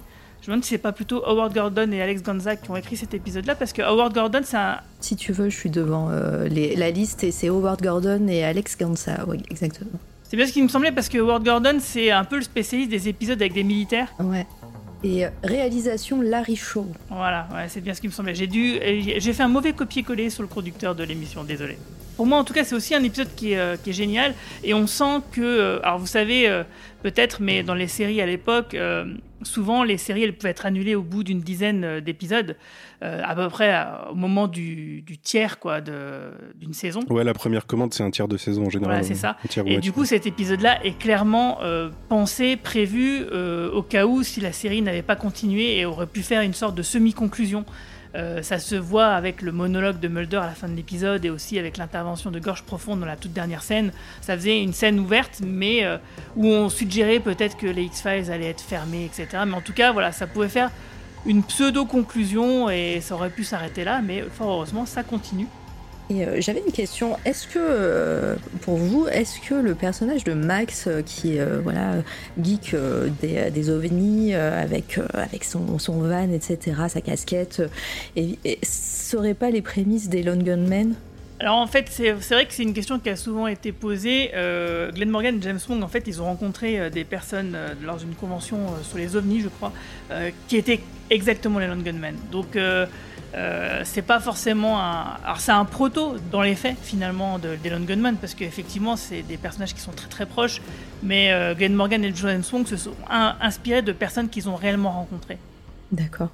Non, je me suis dit peut-être qu'ils ont eu un certain attachement avec ce genre de personnage, sachant que l'acteur le, et le personnage est vraiment cool aussi dans cette série, dans cet euh, épisode. Ouais, c'est vrai que finalement, on, le voit pas beaucoup. Il est très marquant ce personnage, on le voit pas beaucoup, hein, on le voit que dans cet épisode-là. Et puis on le reverra plus tard dans seulement quelques scènes, dans un double épisode assez, assez, assez génial. Hein. Et, euh, mais bon, c'est un personnage qui a marqué les fans malgré tout, euh, malgré sa, son peu de présence. Quoi. C'est vraiment ce genre d'épisode qui, on voit à quel point il, euh, il repose sur des, bons acteurs, quoi, des acteurs qu'il trouve pour jouer les personnages principaux, comme on disait tout à l'heure pour Hutchinson, pour Tooms. ils ont vraiment eu la capacité dès la saison 1 de trouver des acteurs super, quoi, qui jouent des rôles un peu exigeants quand même, qui sont un peu, un peu, spéciaux, on va dire. Et les fameux character actors, quoi, ils ont fait la gloire de X-Files. En fait, Mulder et Scully sont très bien, mais il y a vraiment tout ce cast chaque saison qui est euh, très souvent remarquable. Et puis souvent, c'est des personnages, enfin des, des, acteurs qui ont une gueule enfin qui sont crédibles et réalistes quoi. C'est euh, des gens qu'on pourrait croiser euh, dans la rue, euh, enfin dans la vie de tous les jours. Et c'est pas des top modèles. Enfin, vous voyez ce que je veux dire quoi. Il y a vraiment un, un, travail sur les castings qui, qui a été assez exceptionnel et qui, qui faisait qu'on y croyait en fait à toutes ces histoires. Et puis ils sont tous ils sont tous sociopathes, psychopathes, un peu dérangés, un peu perturbés. et ils jouent très bien les gens perturbés. C'est pas si facile que ça. Ils jouent des, ils jouent des monstres. Enfin, c'est vraiment des, des rôles exigeant quand même, parce qu'en plus c'est facile d'en faire des tonnes, quoi. Et, l'acteur qui joue Max, justement, il, est, il a clairement un souci, mais il le fait bien, quoi. Et je trouve qu'il il le fait de façon finalement paradoxalement assez subtile. Ensuite, on a l'épisode Eve. Oui, l'épisode 10. Oh là là là là là bah, moi, je l'aime bien. Bah, moi aussi, je l'aime bien, mais ah. j'en ai pas parlé tout à l'heure en début de podcast, mais, euh, mais les enfants jumeaux euh, démoniaques euh, télépathes, c'est, c'est, ça, passe, ça passe pas chez moi. Ouais, je comprends, je comprends. Mais du coup, épisode écrit par Kenneth Biller et Chris Brancato, réalisé par Fred Gerber. voilà, donc on suit Mulder et Scully qui s'intéressent à, un curieux meurtre d'un homme dans le Connecticut. Et quand ils découvrent qu'un autre homme en Californie, donc à l'opposé hein, a été tué simultanément de la même manière, à la même heure, et ils se rendent compte de l'incroyable ressemblance de leurs deux filles. Donc voilà, on, des jumelles parfaites, sans être pour autant parentes. Donc ça, c'est vraiment le côté étrange de l'épisode. Et est-ce que c'est une coïncidence? Bah, On découvrira ça au fur et à mesure de l'épisode. Moi, ce que j'ai, ce que j'ai aimé dans, dans, cet épisode, c'est un peu ce que j'ai reproché à l'épisode euh, avec le fantôme là, c'est que justement le fait qu'on ait euh, deux jumelles, euh, bon après avec mon trauma de Shining peut-être, je sais pas, euh, qui qui sont un petit peu démoniaques. moi, j'ai beaucoup beaucoup accroché parce que bon, les, les, petites filles, après leur jeu d'actrice, voilà, à des moments, vaut, vaut mieux pas les, regarder. Mais cet épisode-là m'a mis un petit peu les chocottes, euh, sachant qu'en plus, derrière tout ça, il y a toute, euh, toute une intrigue de, euh, de, de, génétique, de clonage, on sait pas trop. voilà, D'insémination forcée, si je me souviens bien en plus. Oui, voilà, insémination forcée. les, les, parents donc, étaient persuadés que les, les deux enfants enfin, étaient les, leurs vraiment. Et voilà, et on découvre plein, plein d'intrigues comme ça. Et moi, j'ai beaucoup aimé la fin de l'épisode où euh, pareil c'est une fin un petit peu euh, enfin un peu ouverte on sait pas trop qu'est-ce qui va se passer ensuite ou euh, bah, désolé hein, ça spoil hein, mais les deux petites filles sont, sont enfermées et vraiment on, se on se demande ce qui va se passer ensuite. J'ai même cru j'ai dû revérifier là parce que vous avez, quand on a parlé de Tooms j'ai dû revérifier parce que je me suis dit bah non on le voit que deux fois mais à la fin on voit juste les petites filles à travers une fenêtre. J'étais persuadée que c'était l'acteur de Tooms qui qui était derrière la fenêtre de la porte de de, leur cellule, mais pas du tout en fait. C'est vraiment les deux petites filles qui sont super inquiétantes. Et voilà, donc c'est un épisode euh, sans plus, mais moi qui m'a mis un petit peu mal, j'avoue. Mais parce que la, fin de l'épisode de Tooms aussi du premier, Compression, euh, finit sur une scène similaire où on mais oui, c'est pour ça. C'est pour ça que je me suis dit, c'est bon, elles ont été enfermées au même endroit, on le voit, ça veut dire qu'il va revenir. Enfin voilà, c'est. Mais en fait, pas du tout. J'ai revérifié là, pendant que vous étiez en train de parler en début de podcast, et c'est vraiment les deux petites filles qui sont comme ça. Euh, derrière leur cellule. Le Arkham de X-Files. Oui, clairement. J'ai cru, hein, j'y ai cru, mais non. Euh, moi j'adore cet épisode parce que euh, bah, déjà les petites filles elles sont flippantes. Hein. Euh, moi je trouve qu'elles jouent plutôt bien pour des petites filles quoi. Et en fait moi ce que j'aime beaucoup dans cet épisode c'est que dans le pré-générique on voit donc un mec mort sur une balançoire vidé de son sang avec deux ce qui ressemble à des crocs dans un coup. Donc au début on se dit oh bah tiens ça va parler de vampires. Et puis après donc Mulder il arrive ah, lui, pour lui, non. Lui, c'est plutôt une histoire d'extraterrestre euh, euh, parce qu'il y a des ovnis avec le, le, bétail qui se fait vider de son sang, etc. Donc, hop, ça part là-dessus. Puis, en fait, non, pas du tout. Donc, Mulder, il est sur une théorie. Et comme je le disais dans le podcast précédent, euh, Mulder, lui, c'est, on peut pas vraiment dire que c'est un complotiste dans le sens où on l'entend en 2022. C'est-à-dire que lui, il cherche la vérité. Il cherche pas à trouver des choses qui vont dans son sens, qui vont dans ses croyances. Et ce qui fait que s'il est confronté à quelque chose, à une preuve qui lui prouve qu'il a tort, eh ben, pas de problème, il va changer son braquet euh, et puis il va trouver une autre théorie. quoi. Et, là, ça part complètement sur autre chose. Et aussi, ce qui est intéressant, c'est que bien que ce soit un épisode indépendant, on peut le relier d'une certaine manière à la mythologie parce que le clonage euh, aura un rôle important dans celle-ci. Alors moi, je voulais juste préciser quand même, pour que les choses soient complètes, que l'épisode donc il est coécrit par Chris Bancato, qui est coupable d'une des pires séries euh, inspirées de X-Files, euh, qui copie-colle plus ou moins X-Files, euh, qui, qui pullulait donc à l'époque dans le sillage de la série. C'était First Wave, qui ah, oui, 98. Ah, je me souviens de ce truc. Oh là là. Voilà, voilà exactement. C'était un peu les envahisseurs qui rencontrent X-Files et c'était affreux. C'était vraiment, euh, c'était vraiment déprimant de, de, de, même pas de médiocrité, de, de mauvaise qualité. Et c'était Chris Mancato qui en était responsable. Donc, il faut rétablir l'histoire et rendre à César ce qui lui appartient. Alors, je m'en souvenais pas du tout. Et là, en vite fait, j'ai regardé sur Google et effectivement, ça, ça, ça fait popper un, un souvenir dans ma tête. ouais. Bon, bah voilà. Et donc, bah, l'épisode qui suit, euh, par contre, il est un petit peu moins bien, et toujours écrit par Chris Carter. Donc là, Chris Carter, il enfile quand même euh, une série de mauvais épisodes. Mais il y a Mark Shepard dedans, du coup, je lui pardonne tout à cet épisode. c'est vrai que l'acteur est bon, euh, et c'est déjà un intérêt, parce que cet acteur-là, du coup, on le reverra dans plein plein de séries par la suite. Donc l'incendiaire. donc en fait, on a une ancienne petite amie de Mulder. Donc là aussi, les histoires un peu, un peu privées, mais pas très comment dire, euh, pas très inspiré, quoi. Donc une ex qui travaille pour Scotland Yard, qui réapparaît, qui lui demande un peu de l'aide, etc. Parce qu'il y a euh, des diplomates anglais euh, qui meurent bah, de combustion humaine spontanée. Et puis bon, ben, on se rend compte qu'en fait, c'est quelqu'un qui est doué de pyrokinésie, donc qui peut contrôler le feu et il le déclenche pas le feu. Hein. si vous voyez bien, il a toujours un briquet, une allumette. Le feu, il ne le crée pas, mais par contre, il peut le propager, quoi. Et donc euh, voilà, bon bah c'est cette petite amie euh, Green euh, qui a le don euh, d'agacer Scully. Donc c'est pour ça qu'il y a toujours des petites pointes de jalousie hein, quand il y a une femme près de Mulder comme ça. hein. Bon bah cette, cette ex, bah, figurez-vous que ça, devait être un personnage semi-régulier, comme Gorge Profonde ou Le Fumeur à l'époque. C'est un personnage qui aurait dû revenir. Et il s'avère que C'est quand même la première série finalement à être aussi bien connectée sur Internet, c'est-à-dire que les forums de fans existent déjà beaucoup et euh, bah, les scénaristes s'y rendent et se rendent compte que le public a détesté ce personnage et finalement du coup ce qui a scellé son sort et on ne le reverra plus jamais. Elle était antipathique au possible. hein. Ah ouais non non il y avait, y avait rien qui allait dans cette, cette histoire quoi.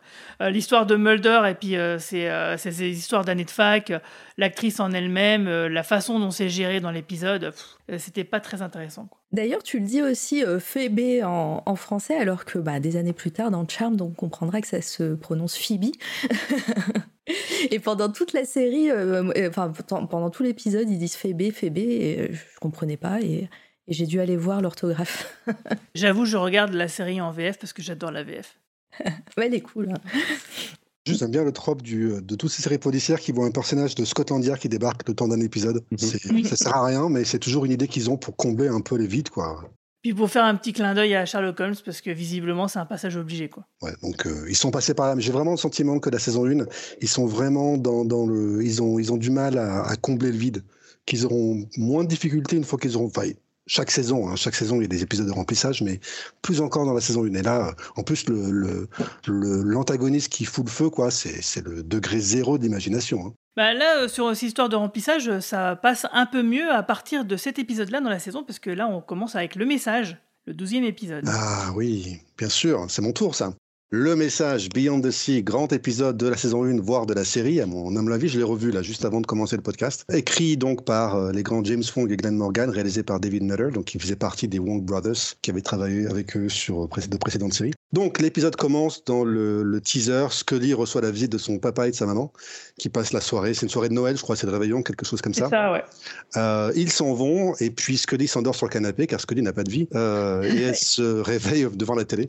Et elle se réveille au milieu de la nuit en voyant son papa qui est mystérieusement revenu et qui, qui murmure des choses mais euh, on voit ses lèvres qui bougent mais on n'entend pas ce qu'il dit. Elle n'entend pas ce qu'il dit. Puis le téléphone sonne elle tourne la tête vers le téléphone et puis quand elle, se, elle tourne à nouveau la tête vers son papa il a mystérieusement disparu. Elle, elle décroche le combiné et c'est sa maman en pleurs qui lui annonce que son père est décédé il y a, euh, il y a quelques minutes voilà donc, euh, donc un épisode euh, intéressant. Donc il y a aussi une histoire policière, un tueur en série qui prétend avoir avoir des talents de, psychique, de médium, et qui prétend avoir des informations pour pouvoir aider à retrouver deux adolescents qui ont- qui ont été kidnappés par un tueur en série. Et il demande à parler à Mulder et Scully, mais il demande en échange de ces informations d'être gracié car il doit être exécuté quelques jours plus tard. Donc il y a beaucoup de choses dans cet épisode, peut-être un peu trop, parce que euh, Scully avec son papa, euh, le tueur en série dans sa prison, plus l'autre tueur avec les adolescents, ça fait beaucoup pour un épisode de, de 45 minutes. Mais il n'empêche que c'est un épisode vraiment remarquable à plus d'un titre, et notamment parce que c'est le premier épisode qui se centre sur Scully.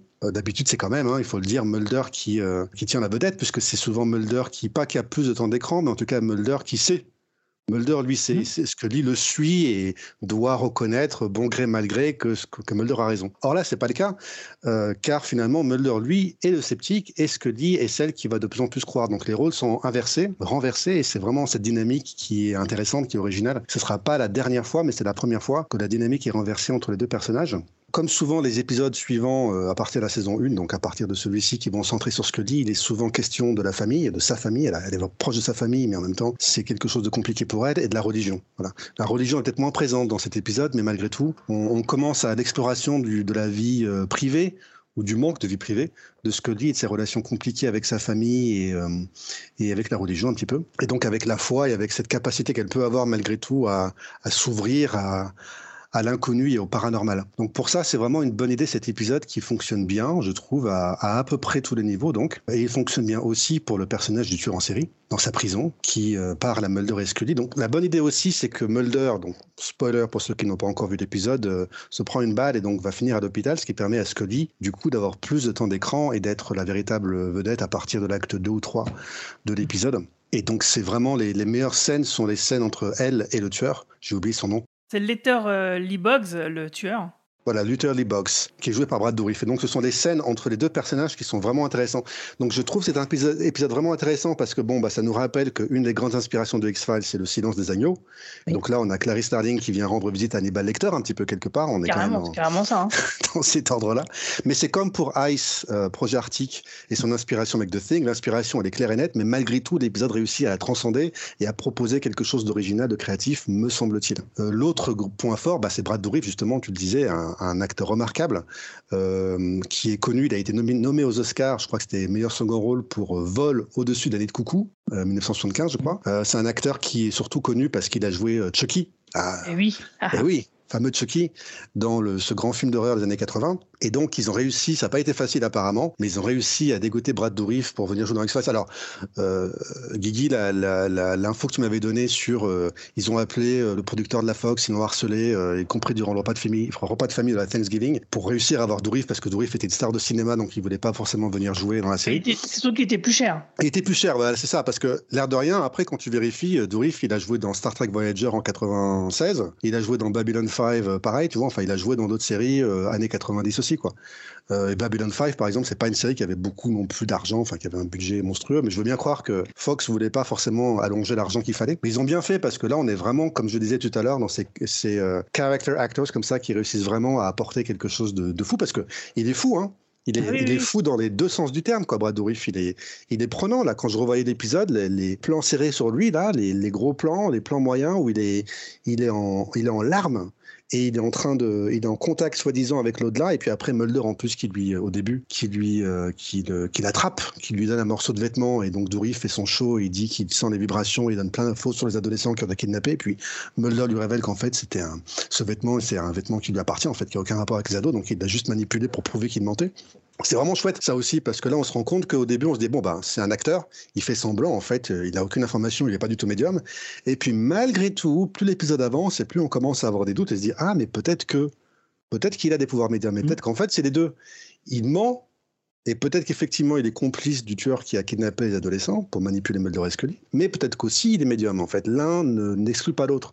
Donc c'est là aussi ce qui est ce a de bien dans X-Files, c'est que c'est pas euh, blanc ou noir quoi, c'est pas vrai ou faux parfois, c'est vraiment un entre-deux complexe qu'on retrouve dans cet épisode. Donc vraiment, il a tout pour lui cet épisode, je trouve. Il a un excellent acteur, Brad Dourif, donc qui était spécialisé dans les rôles de psychopathe ou de sociopathe. hein. Dans Voyager, il joue un sociopathe. Il joue Chucky, donc un psychopathe. Il a joué aussi dans Le Seigneur des Anneaux, hein. Ouais. un personnage bien bien vil.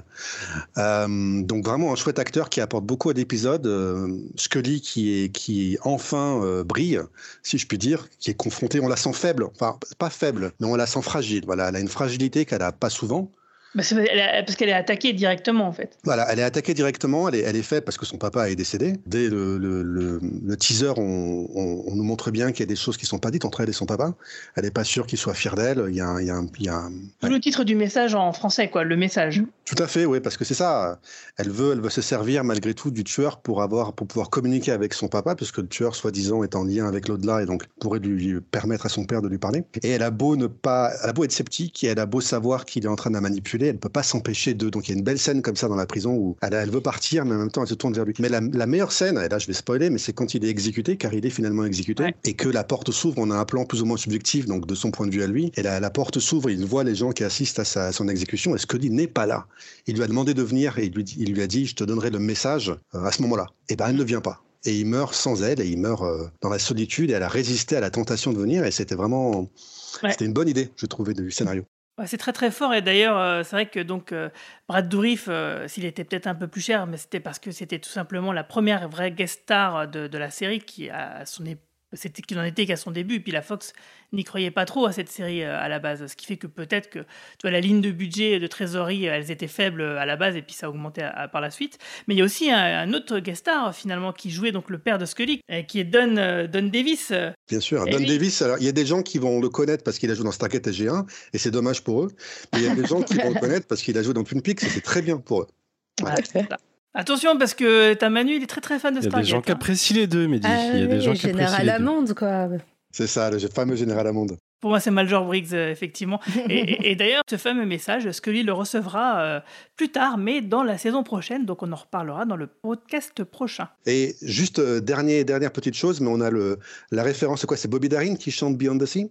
Il me semble que c'est Bobby Darin qui chante Beyond the Sea. ils font référence à Bobby Darin dans la saison 2 de Millennium, un des meilleurs épisodes. Ce, ce personnage fou qui, qui euthanasie plus ou moins pour, contre leur volonté, euh, certaines personnes en chantant je, viens de vérifier, c'est bien Bobby Daring. Après, pour Millennium, je ne sais pas. Eh bien, en tout cas, il me semble que James Morgan et euh, James Wong, pardon, et Glenn Morgan ont vraiment cette, euh, cet intérêt pour euh, pour Bobby Daring qui, qui apparaît dans cet épisode et qui réapparaît dans ce grand épisode de Millennium, qui était aussi en rapport avec la mort parce que l'acteur, enfin le chanteur, est décédé d'un cancer et donc il avait des paroles, parfois des chansons sur la mort en fait. D'où mm. aussi l'utilisation de la chanson. Et d'ailleurs, euh, Morgan et Wong souvent utilisaient des chansons de crooner euh, très sympathiques euh, ou mm, qui les calaient sur des scènes abominables. En fait, il se passait des horreurs et on avait ce décalage, cette dichotomie entre la musique qui passait et les horreurs qu'on voyait à l'écran. C'est ça, hein, je suis en train de vérifier, mais c'est bien Bobby Darin qui est référencé dans Millennium. Oui, bah, il y a une filiation hein, de toute façon. C'est un endroit froid, noir et froid, Scully. Mulder est en train de l'apercevoir. C'est peut-être un endroit noir et froid pour vous. Mais sûrement pas pour Mulder, ni d'ailleurs pour mon père. Le mieux ce serait qu'il nous donne son avis. Mais non, pas question. Non, personne ne parlera tant qu'on n'aura pas négocié. Je ne crois pas ce que vous dites. Ça ne fait rien, il y a de la place pour les menteurs dans cet endroit obscur et froid, Scully. Vous pouvez jouer la comédie autant que vous voudrez. Moi, je sais que vous me croyez. Mais si vous voulez convaincre un juge que j'ai mis Lucas dans le coup, allez-y. De toute manière, que je communique avec Lucas ou avec l'au-delà, je ne vous donnerai aucune information avant qu'on ait négocié. J'ai rien à perdre au stade où j'en suis rien du tout. Gardien Si je meurs, le petit gars ira dans cet endroit noir et froid.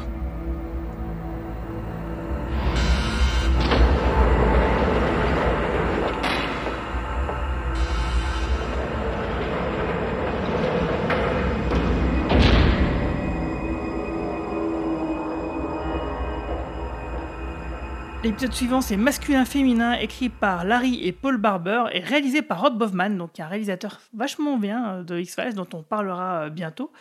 Euh, donc bon, bah, c'est un épisode qui est plutôt moyen, euh, qui, est sympa, qui a des côtés sympathiques, bon, qui est un peu bizarre hein, malgré tout, euh, parce qu'on va suivre Scully et Mulder qui vont chercher donc le fin mot d'une étrange série de meurtres perpétrés par des personnes qui tuent sous une apparence tantôt masculine, tantôt féminine, et cette étrange affaire va les mener vers une mystérieuse petite communauté aux mœurs particulières, donc des espèces de mormons très très étranges ou des amish, je ne sais pas, enfin moi je comprends pas la différence entre les deux, donc mais vous voyez ce que je veux dire quoi, des gens euh, euh, qui, euh, qui n'ont pas de voiture et qui se déplacent à cheval, hein, par exemple. Des Amish. Du coup, c'est les Amish, ouais. En tout cas, ils sont, ils sont comme les Amish, parce qu'il n'y a pas que les Amish qui sont comme ça. Mais... Ouais, c'est les Mormons ne sont pas comme ça, en tout cas. Et eh ben donc voilà, donc c'est un épisode qui est moyen, étrange, on ne voit pas trop où est-ce qu'ils veulent en venir et bon, je trouve que l'ambiance fonctionne bien. Voilà, mais c'est pas un épisode très marquant. Tout comme l'épisode suivant, euh, Lazare, euh, écrit par Alex Gonza et Howard Gordon et réalisé par David Nutter. Donc, euh, il y a un agent du FBI qui est un ex de Scully. Donc, là, les histoires d'ex, c'est toujours pareil. Hein, c'est pas génial, que ce soit pour Mulder ou Scully, c'est pas GG, quoi. Donc, en fait, ils tendent un piège à des cambrioleurs qui sévissent dans la région. Euh, et donc ils sont planqués euh, dans une banque, enfin ils sont sous couverture, et puis donc il y a le cambriolage euh, qui a lieu, et l'agent donc Jack Willis, qui est donc l'ex de Scully, se fait tirer dessus, tout comme la personne qui va, le cambrioleur qui lui aura tiré dessus lui-même, et au moment de la réanimation à l'hôpital, on semble deviner que l'âme du cambrioleur va bah, finalement trouver refuge dans le corps de l'ex de Scully. Et donc il y aura toute une histoire par rapport à ça. Donc euh, pendant que bah, du coup Willis va prendre la personnalité du criminel euh, qui est décédé. Et bon moi euh, cet épisode donc Lazare hein, ou Lazarus en VO, bah, la première fois que je l'ai vu, bah, il m'a vachement ennuyé. mais par la suite j'ai quand même fini par l'apprécier tout de même parce que à la fin on ne sait pas réellement si Willis a pété un plomb parce qu'en fait cet agent était particulièrement obsédé par les cambrioleurs qu'il traquait depuis longtemps, donc il les connaissait très bien, il, était, il avait appris à les connaître, ou s'il était vraiment possédé. Donc à part une histoire de tatouage qui apparaît, qui disparaît, euh, il n'y a rien qui est vraiment convaincant. Et là, on est vraiment dans le fantastique, dans le sens où on ne sait pas euh, s'il y a eu un élément surnaturel ou pas. Et c'est vrai que même si l'épisode est plutôt moyen, moi j'apprécie ce, genre de petits trucs. Ce que j'ai bien aimé dans l'épisode, c'est vraiment le début où, on découvre comment euh, techniquement ils ont inversé leur, leur, euh, leur âme, j'en sais rien, euh, qui est très terre à terre. Hein. Ils ont juste, euh, ils l'ont réanimé. Et dans plein d'autres, ça aussi, c'est un trope qu'on retrouve dans plein d'autres séries, des, des, personnages qui inversent de corps. enfin voilà, on, on, le trouve dans Buffy, on le trouve plusieurs fois, même dans Buffy, etc et euh, où il y a toujours un, côté euh, magique, où voilà, où il se passe un truc, il s'endorme et d'un coup il se, se, réveille dans le corps de l'autre. Et là, il y a vraiment ce côté terre à terre où en fait, euh, bah, ils étaient au-dessus de leur corps et, lors de la réanimation, bah, ils, voilà, ils ont pas réanimé la bonne personne. Et voilà, cette intro m'avait plu et après effectivement la suite de l'épisode est assez, enfin, assez pas ouf quoi. Et bon, en tout cas, c'est la première fois que Scully se fait enlever dans la série, et ce sera pas la dernière. Euh, et on se rend compte euh, bah, également qu'elle aime les hommes mûrs, hein, parce que c'était un. J'aime beaucoup cette formulation, Guigui. Elle aime les hommes mûrs. C'est un joli euphémisme. C'était son instructeur euh, à l'académie, et puis finalement, on se rendra compte dans la saison 7 qu'elle a aussi un ex qui est largement plus âgé qu'elle. Donc voilà, je ne sais pas. Bon, c'est un épisode qui est écrit par Jim Anderson. Je ne sais pas que veut dire ce trait de caractère, mais, voilà, c'est un fait qui ne qui n'apporte rien de plus, euh, si ce n'est que voilà quoi. C'est sa vie privée, cela ne nous regarde pas. C'est ça, exactement. Euh, l'épisode suivant, euh, c'est pareil. donc on revoit aussi un ex de Mulder, mais cette fois-ci un ex-patron, avec l'épisode Vengeance d'outre-tombe, écrit par Chris Carter, réalisé par Michael Lunch. donc c'est un criminel qui a été tué à la suite d'une longue enquête menée par Mulder. Euh, lorsque ce dernier était encore jeune et fraîchement euh, débarqué de l'école du FBI. Et puis bah, cette personne-là, qui est censée être morte, eh ben, on dirait qu'elle semble mener une vengeance d'outre-tombe contre l'agent Mulder euh, qui maintenant bien sûr est plus âgé et plus expérimenté. Et donc bah, Mulder, il doit essayer de savoir qu'est-ce qui se passe.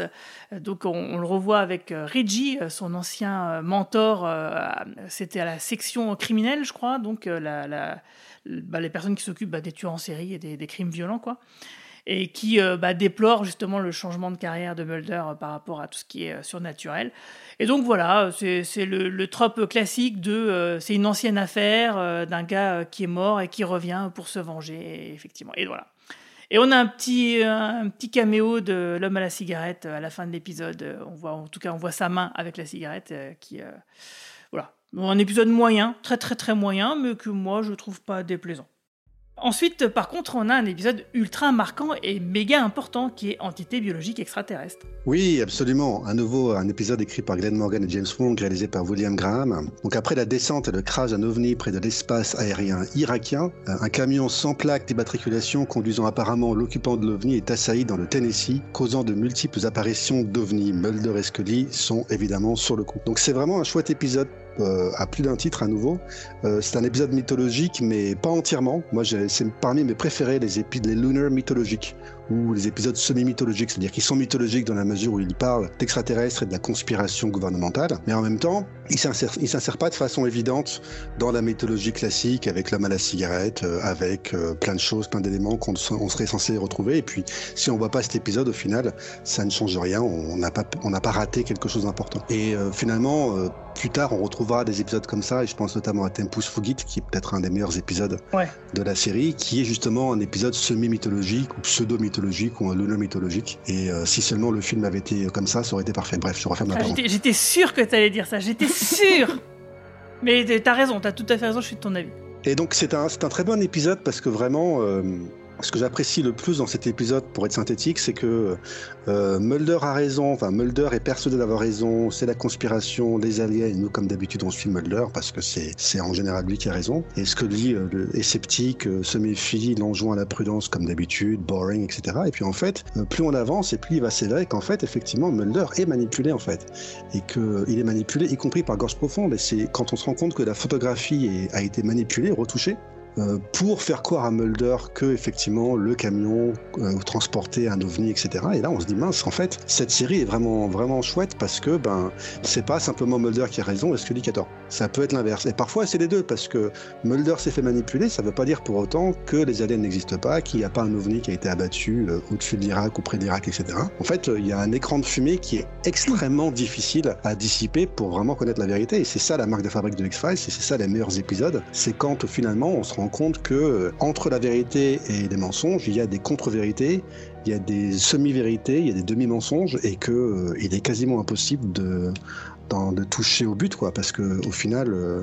C'est pas si simple que ça quoi. Vraiment cet épisode moi je me rappelle m'avait m'avait pour la première fois ouvert à l'esprit cette perspective vraiment vertigineuse qui était que euh, on ouvre une porte on pense enfin avoir la vérité et en fait on se rend compte que c'est un mur et on, on ouvre à nouveau les portes. Cette fois-ci la porte amène dans une autre pièce vers une autre porte qui elle mène à un mur. Enfin c'était vraiment vraiment remarquable pour ça. C'était vraiment bien écrit et bien pensé Ouais, et c'est aussi la première fois qu'on voit les fameux Lone Gunman dont on parlait tout à l'heure. Évidemment, c'est peut-être la grande, le grand. euh, J'ai dit que on- si on n'avait pas vu cet épisode, on n'avait rien raté. Malgré tout, c'est vrai que les Lone Gunmen sont créés et c'est peut-être la, la meilleure euh, euh, contribution de Morgan et Wong à la série, c'est encore d'avoir créé ces trois Gunmen qui sont juste géniaux, quoi. Qui sont trois personnages euh, super bien pensés, qui sont à la fois drôles et à la fois touchants, qui sont passionnés et passionnants et qui sont bizarres, qui disent en plus les, trois quarts du temps, qui disent des choses vraiment saugrenues et dont on peut se douter qu'elles sont plus ou moins fausses quand même. Et donc c'est ça qui est bien, c'est que Gunmen, ce sont, c'est pas des héros. Donc moi j'ai regretté la série dérivée sur Gunmen parce que c'est pas des héros. Et moi c'est ça que je trouve intéressant chez eux, c'est pas des héros, c'est pas eux qui sauvent le monde. Ils sont facilement manipulables, ils croient un peu en des choses. euh, Bah, c'est des complotistes pur jus, eux, par contre. voilà, c'est ça. Donc, euh, il faut se méfier de ce qu'ils disent, quoi.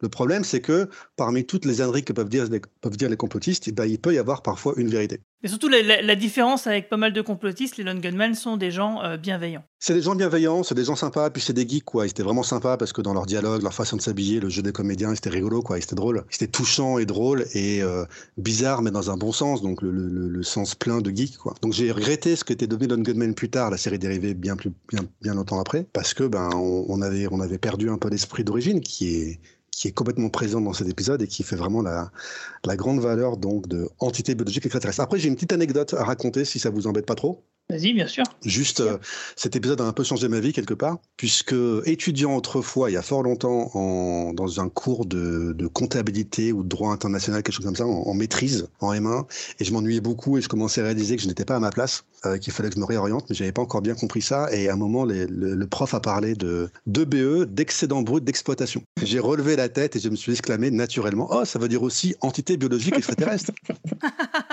Et tout le monde a rigolé, bien sûr. Et moi aussi, mais en sortant de ce cours, je me suis dit, ben voilà, dans la vie, il y a des gens pour qui EBE, ça veut dire excédent brut d'exploitation, et puis il y a ceux pour qui c'est entité biologique extraterrestre. Il est temps pour moi d'aller voir ailleurs. Voilà. Et ça explique donc du coup euh, bah, ce que tu fais maintenant. Donc. Exactement, je suis, je suis, j'ai vu la lumière au bout du tunnel, et puis je suis, euh, je suis allé vers les études de littérature et de cinéma, et maintenant je suis prof dans cette discipline. Voilà. C'est. Histoire un peu triste, mais bon, c'est comme ça. non, c'est pas triste. En tout cas, les Lone Gunman, on fera un podcast sur le sujet parce que ça mérite quand même euh, malgré tout. Euh, oui, alors moi cet épisode, de, comme tu le dis, euh, effectivement, a priori, euh, ça sera un l'honneur mythologique et euh, tu dis qu'il n'est pas important. euh, Enfin, je veux dire, on peut, on peut ne pas le voir, mais en même temps, si tu le vois, il y a quand même, bon, j'en reparlerai tout à l'heure, mais il y a quand même des éléments qui sont importants par rapport à la mythologie. On, on se rend compte que euh, faut se méfier de Mulder, il faut se méfier de Gorge Profonde. En fait, les, choses sont vraiment complexes dans cette série. Et ça, c'est vraiment, ça montre la, complexité et la sophistication de la série. C'est vraiment le mieux de ce qu'il pouvait y avoir dans la mythologie. Et surtout, on, voit très clairement dans cet épisode-là que Mulder, sans Scully, euh, il irait nulle part en fait. Il, serait, irait dans le mur, il se ferait manipuler directement parce que c'est quand même Scully qui, à chaque fois, a raison en fait, et a raison de se méfier et lui montre qu'il est complètement manipulé et qu'il euh, devrait se méfier, qu'il est son propre, son pire ennemi quelque part. Absolument. Et donc vraiment, l'épisode, il nous rappelle l'importance pour Mulder et Scully, et même eux parfois l'oublient, notamment Mulder, de l'esprit critique. quoi. Avoir l'esprit critique, même quand, c'est ce que tu disais bien tout à l'heure, quoi. c'est que Mulder, il est capable de changer d'avis, et si on lui prouve qu'il a tort, et ben, il le reconnaît. Et c'est ce qui arrive dans cet épisode, et ça, pour ça, c'était chouette. Quoi. Pour ça, c'est pour ça que des critiques de l'époque, euh, qui n'étaient pas totalement infondées, qui disaient que la série était conspirationniste et qu'elle encourageait un peu le conspirationnisme, euh, malgré tout, elles étaient euh, en grande partie infondées, parce que la série était capable de montrer que le conspirationnisme conspirationnisme était dangereux parce qu'il n'y avait pas d'esprit critique et qu'on pouvait manipuler les gens en leur faisant croire des choses fausses et que c'était même peut-être l'intérêt des conspirationnistes justement de faire croire aux mauvaises conspirations. Exactement. En fait, euh, X-Files n'est pas une série complotiste dans le sens où elle montre les travers du complotisme et elle-même est un exercice, un antidote à ça en fait puisque euh, la caméra, les scénarios, les personnages nous mentent et nous montrent justement les structures de, manipulation et, de désinformation, et ce qui fait que bah, quand tu regardes X-Files, en général, tu es plutôt vacciné contre le complotisme si tu as un esprit un peu ouvert. Je suis pas sûr que ça ait été le cas euh, tout le temps, mais à la grande époque, c'était ça.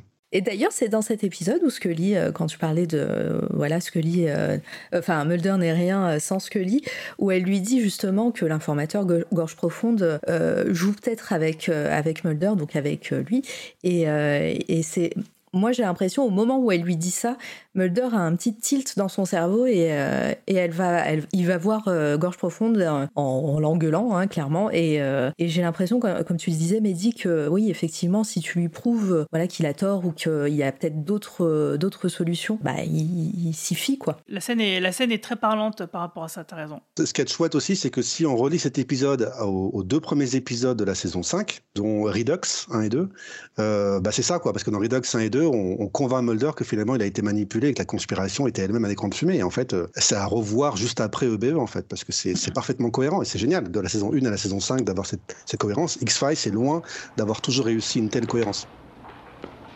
Pourquoi vous n'êtes pas parti à Fort Benning La photographie était truquée.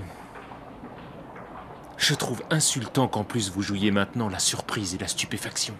Au contraire, je n'ai que des compliments à vous faire. Cette photo a été préparée par le meilleur spécialiste. Je croyais que vous étiez mon allié. Oh, je le suis. C'est comme si Eisenhower avait dit à ses alliés que le débarquement se ferait en Belgique. Monsieur Mulder, je mets ma vie en danger chaque fois que je viens vous voir pour vous parler. J'ai participé parfois à certains mensonges insidieux et été témoin de certains actes qu'aucun homme ne serait capable d'imaginer. J'ai passé des années à vous regarder, à vous observer du haut de ma position privilégiée pour être sûr que vous étiez un homme digne de ma confiance. Alors pourquoi avoir trahi la mienne? Je devais détourner votre attention.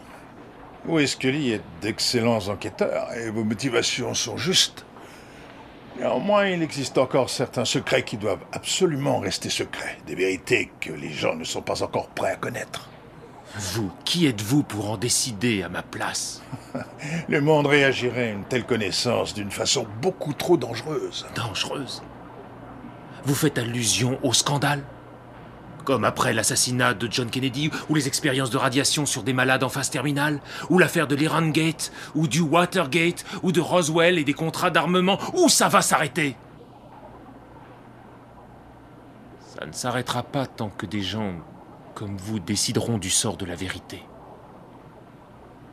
Cette transcription du message du pilote irakien que vous m'avez transmise était authentique, non? Mm-hmm. Pourquoi vous êtes-vous donné ce mal? Bien, je savais que vous étiez sur la piste de ce camion, et donc qu'un jour ou l'autre, je devrais vous en détourner, vous conduire sur une autre route, vous mentir en un mot. Et un mensonge, monsieur Mulder, est plus convaincant lorsqu'il est présenté entre deux vérités. Mulder, si ce requin arrêtait de nager, il mourrait. N'arrêtez surtout pas de nager. L'épisode suivant, euh, moi je le trouve aussi génial, c'est l'Église des miracles. j'aime beaucoup euh, cet épisode.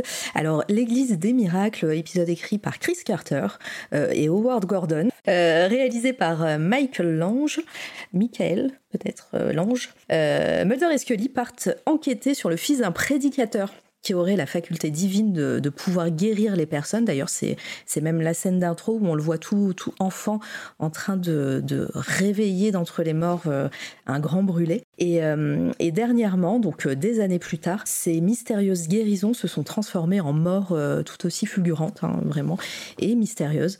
Le don de Dieu serait-il se serait-il changé en malédiction? Euh, L'acteur euh, qui joue Samuel, donc euh, c'est Scott Braerstrow. Désolé, je, mon accent a tout pété. Et, et c'est aussi le personnage principal, tu m'as noté ça, de la troisième courte série de science-fiction de Chris Carter, Archrim. Et ouais, moi j'aime beaucoup beaucoup cet épisode parce que déjà on, découvre, c'est un, un l'honneur hein, vraiment, mais on découvre un morceau de l'Amérique vraiment euh, le sud de l'Amérique, avec ses prédicateurs, ses prêcheurs qui ramassent des, euh, des, milliers d'euros, euh, d'euros, de dollars, de dollars, et, et vraiment, c'est, ça fait partie de la culture américaine. D'ailleurs, petite anecdote que j'ai trouvée dans un coin d'internet, pour cet épisode, un coach vocal a été embauché pour apprendre à l'acteur qui joue le prédicateur à parler comme un, un prêcheur du sud des États-Unis. je trouve ça rigolo, voilà, pour, pour qu'il soit convaincant. Et, et, effectivement, dans cet épisode, il est très très convaincant Euh, Samuel aussi, le, jeune homme qui, euh, qui est censé guérir les personnes, euh, est, très bon dans cet épisode. On découvre aussi bah, le, le, côté un peu religieux de Scully dans, dans cet épisode. Et, et, puis voilà, enfin, moi je, moi je l'aime beaucoup. Encore une fois, ça, cet épisode fait peut-être pas partie de la mythologie, la grande mythologie d'X-Files, mais il a été, il a été assez assez marquant pour moi. En tout cas, il a une bonne utilisation justement du trauma de Samantha par rapport à Mulder. Oui, euh, aussi. Là-dedans, il est plutôt discret. Oui, il est discret. Euh, Mulder euh, voit voit sa sœur dans, dans le coin de quelques, de quelques scènes et, c'est vraiment assez perturbant. Et, mais c'est vrai que c'est assez subtil pour, pour le faire remarquer et, et on, on, comprend que voilà le, bah, le trauma de Mulder avec, avec la disparition de sa sœur est toujours présent bien que là on soit au, 18e épisode. Ouais, 17e. 17, Le 18e, c'est donc Métamorphose, écrit par Marlene Osborne et réalisé par David Nutter. Donc, euh, c'est un épisode de Loup-garou que moi j'aime euh, particulièrement. Euh, parce que donc on suit la mort accidentelle d'un Indien dans une réserve qui va attirer donc l'attention de Mulder en effet, bah, le meurtrier, euh, qui est infirmier, donc qui a tué euh, la personne, croyait avoir tiré sur un animal qui menaçait son troupeau. Et à la place de la bête, bah, on retrouve cet homme mort. Et donc, euh, c'est là, à ce moment-là, que Mulder déterre la première affaire non classée qui avait été ouverte par Hoover lui-même, le créateur du FBI.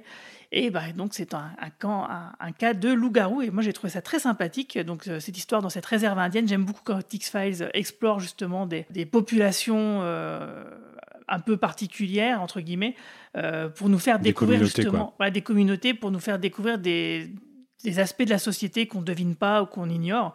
Et en plus de ça, on retrouve en guest euh, Michael Horse qui jouait le shérif euh, adjoint Hawk dans Twin Peaks, encore une guest star venue de Twin Peaks. Et la, la transformation est très convaincante. Ouais, c'est vrai que les effets spéciaux aussi sont plutôt classe. Et, euh, il passe encore très bien les ans, hein. je veux dire presque 30 ans après, euh, ça, marche toujours. Quoi. Ouais, ça m'avait bien marqué à l'époque. Je me souviens exactement de, de la situation dans laquelle j'ai vu cet épisode. Quoi. Je me souviens que j'étais chez mon oncle et ma tante et que j'ai vu sur le canapé, je sais où j'étais placé et tout. C'est sûr quand j'ai découvert, et, euh, ouais, la transformation, ça m'avait bien marqué, ça marchait bien. Mm, alors que les transformations de loup-garou, c'est pas toujours facile à faire. quoi. quand tu te souviens de la série Manimal. Ah, J'allais le dire On est vieux. On est vieux. Pour être honnête, j'avais bien aimé l'épisode euh, à l'époque, mais en le revoyant, je suis un peu plus sceptique parce que moi, ce que j'aime bien dans X-Files avec Tooms, par exemple, c'est que Tooms, c'est un monstre bizarre, original. J'ai pas l'impression de l'avoir déjà vu avant. Oui, mais c'est pas grave d'avoir de temps en temps des monstres classiques.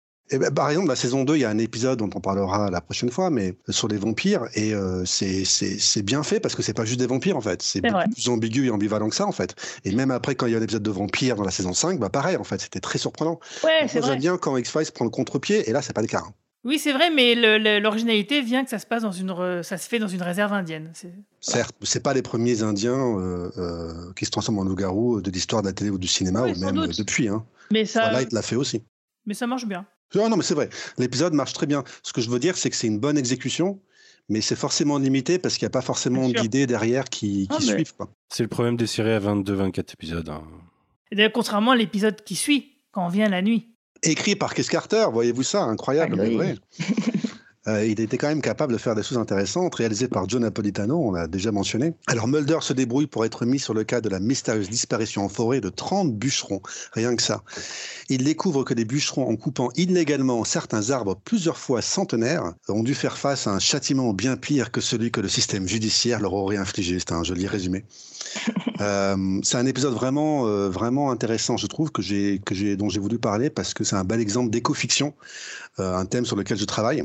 Euh, donc des récits euh, au cinéma, euh, en série télé, en littérature et ailleurs. Des récits qui parlent des rapports entre l'humanité et l'environnement, l'impact de l'humanité sur l'environnement, mais aussi de l'environnement sur l'humanité, les liens qui unissent les deux, dans des récits où l'environnement n'est pas un détail ou un prétexte scénaristique, mais vraiment central au récit. Il me semble que cet épisode correspond bien à ça. Donc ce sont des épisodes, des récits, pardon, écologiques, si ce n'est écologistes, c'est-à-dire qui nous parlent de l'environnement sans pour autant, même si c'est souvent le cas du, coup forcément, sans pour autant automatiquement et forcément euh, nous, envoyer un message environnemental. D'ailleurs, l'épisode a été récompensé, récompensé par un Environmental Media Award, mais Chris Carter a révélé qu'il n'avait pas d'intention particulière quant à un quelconque message politique écologique. Mais c'est pas surprenant parce que l'éco-fiction parle d'environnement, mais n'est pas là forcément pour nous faire la morale. Euh, donc, un, un, un, exemple typique en science-fiction notamment, c'est le roman Les romans Dune, qui parle comme ça de cette écologie, de ce rapport entre les Fremen et la planète dans laquelle ils vivent et avec laquelle ils sont plus ou moins en symbiose. Et Avatar, c'est un exemple plus récent. Et dans les années 70, il y a, il y a eu tout un cycle de films d'éco-fiction horrifique où là, c'est un peu plus basique, c'est la nature qui se venge. Quoi. Il y a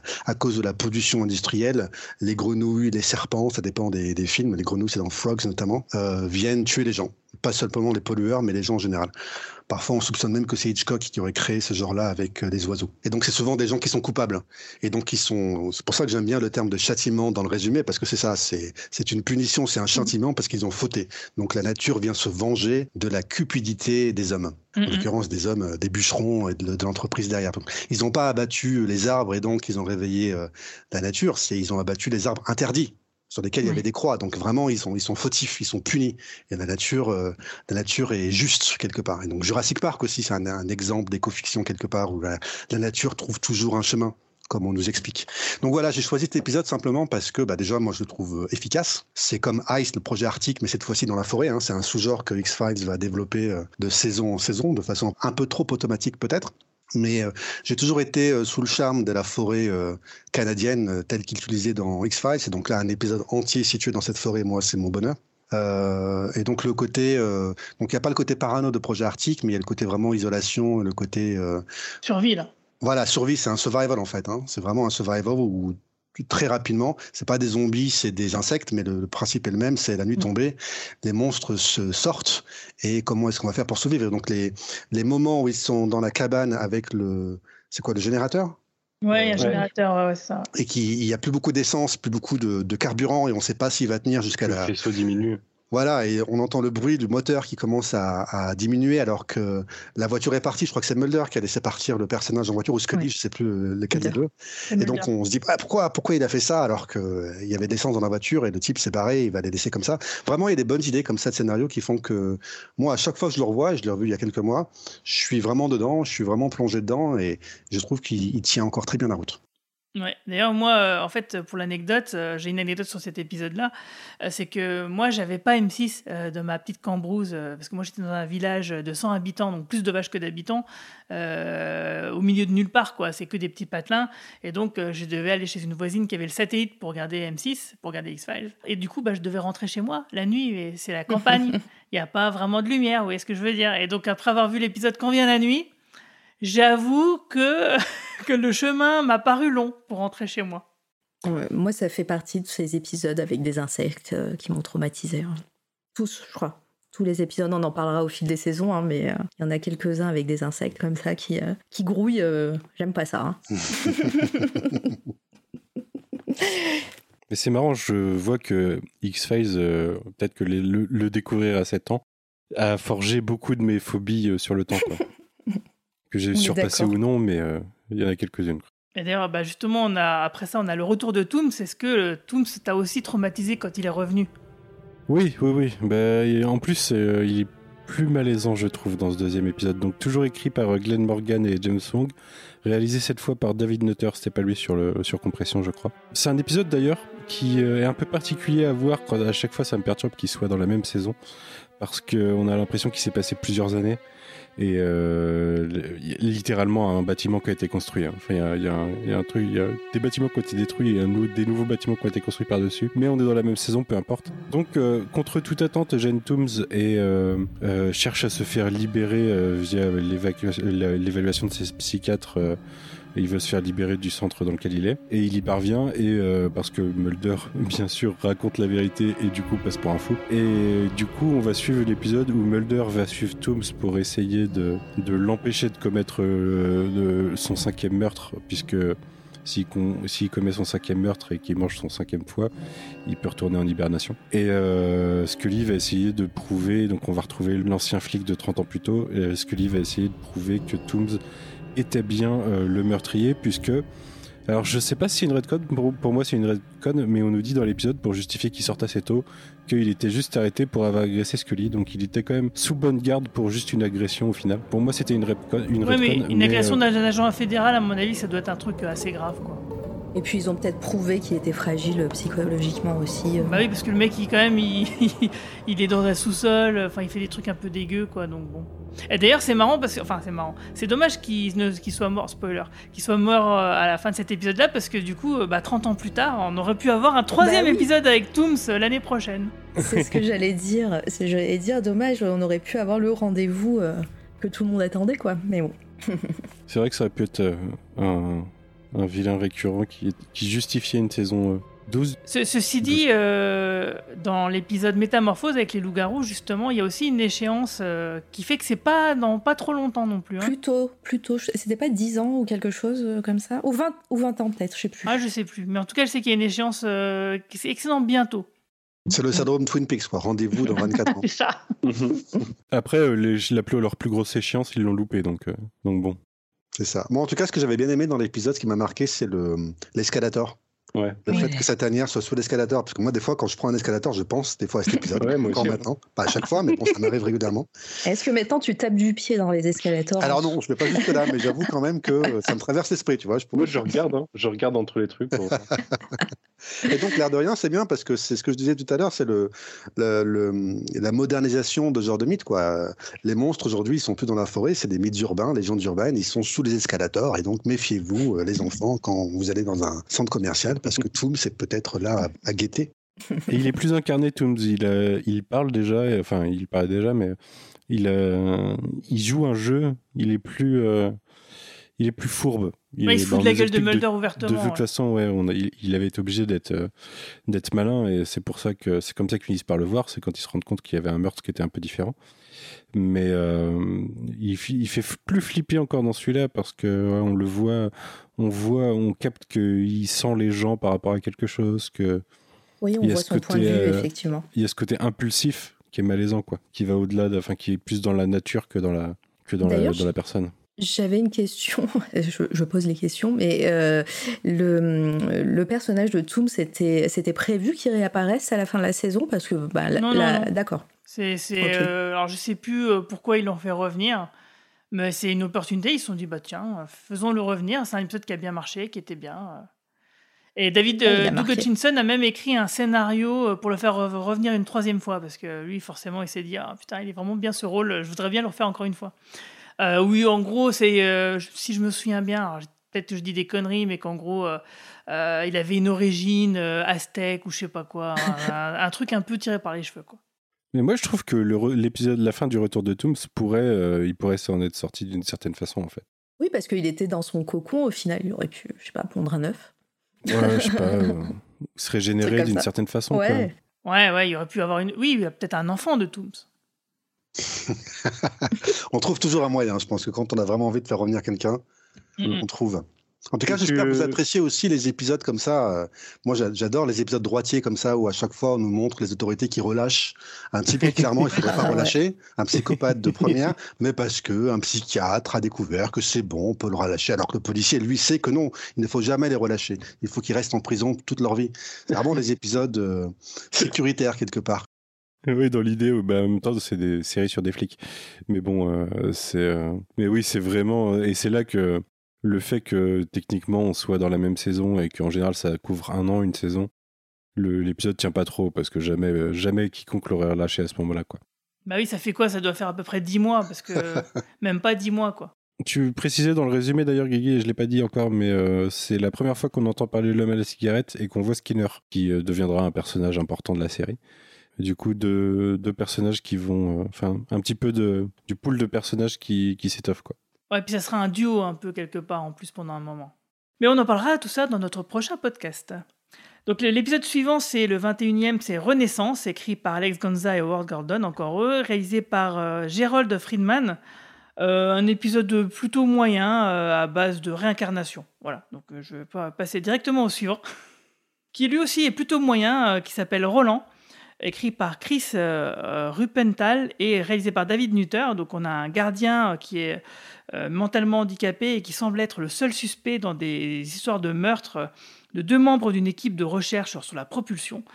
Alors les, preuves d'une préparation minutieuse du meurtre semblent pourtant euh, éliminer cette possibilité jusqu'à ce que Mulder et Scully soient sur l'affaire et qu'ils découvrent bien sûr des trucs euh, bah, qui vont qui découvrent des trucs quoi. Euh, et Roland Fuller bah, est interprété par Selchko Ivanek qu'on a vu dans plein de séries, dans plein de films aussi. Voilà, j'étais sûr que tu allais dire ça.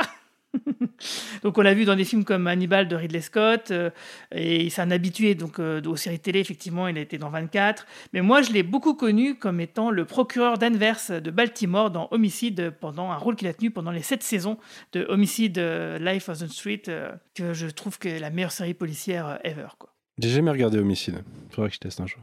Bah, J'adore The Wire, mais vraiment, The Wire a fait beaucoup de mal à la réputation d'Homicide puisque personne ne l'a vu. Mais oui, c'est ça. En fait, euh, Homicide, c'est le, le pré-The Wire, quoi. C'est. Euh, il y a une filiation euh, claire et nette. Quoi. En fait, The Wire, c'est presque une suite thématique de Homicide. Quoi. Incroyable, The Wire en même temps. Ah ouais, si t'as aimé The Wire, tu vas adorer Homicide. Mais Homicide, par contre, c'est NBC, donc du coup, c'est vrai que c'est pas, c'est pas HBO, c'est pas le même, tout à fait, c'est pas aussi radical quelque part que The Wire. Oh oui, quand même, mais quand, enfin, et puis surtout, c'était il y a 30 ans. Hein. C'est une série du début des années 90, mais mais quand même, il y a des épisodes où c'est quand même très politique, ça parle beaucoup de racisme, ça, enfin, je veux dire, ça, touche les vrais sujets, quoi. On est d'accord. Et puis, euh, si jamais les auditeurs pensent qu'on est en train de s'éloigner du sujet, rappelons que X-Files, ça fait un crossover avec Homicide. Ah, j'allais le dire. Mais ça, on en reparlera euh, le moment venu. Euh, et enfin, ça nous amène au dernier épisode mythique de cette saison, hein, euh, qui fait que la série sans doute est devenue culte instantanément à ce moment-là et a rendu fou euh, tous les téléspectateurs à l'époque, puisqu'il s'agit de l'épisode Les Hybrides, écrit par Chris Carter et réalisé par... merde, comment il s'appelle Voilà, ça, merci beaucoup Manu. Alors en fait, euh, c'est l'histoire qui nous montre euh, Gorge Profonde qui va appeler Mulder pour attirer son attention sur l'histoire d'un fugitif qui est apparemment noyé. Euh, donc parce que ça passe à la télé tout simplement. Mulder et Scully, bah, eux n'y voient rien de spécial à la base, mais sur son insistance, ils vont quand même enquêter et découvrir rapidement les preuves d'une expérimentation secrète menée par le gouvernement avec de l'ADN extraterrestre. Alors c'est le dernier épisode pour Gorge Profonde euh, joué par Jerry Hardin, en tout cas le dernier épisode où on voit le personnage vivant. En effet, donc le personnage va se faire tuer à la fin de cet épisode, et c'est un événement qui était tellement important à l'époque que bah, qu'il y a pas mal de fans qui ont carrément cru que la série était finie euh, à, ce moment-là et que c'était euh, devant eux le dernier épisode.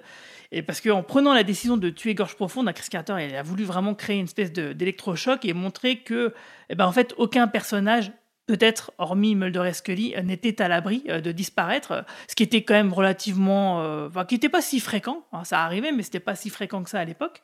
Donc effectivement, ça, ça a fonctionné, hein, puisque les fans ont vraiment pris ça en pleine tronche et ça les a traumatisés pour la suite, quoi. Et ce qui a ce qui a assis complètement la réputation, enfin du coup le, le statut du personnage de Gorge Profonde au panthéon des personnages de X-Files. et donc en fait, bah, suite à ça, il y a eu aussi également la fermeture des affaires non classées, qui va préparer également la séparation de Mulder et Scully au début de la saison suivante, mettant Scully un peu à l'écart et qui permettait en fait de, figurez-vous, contourner le problème de la grossesse de Jill Anderson. C'est-à-dire que l'actrice était enceinte déjà à cette époque-là. D'ailleurs, ça se remarque un petit peu sur certains, plans, si vous regardez bien.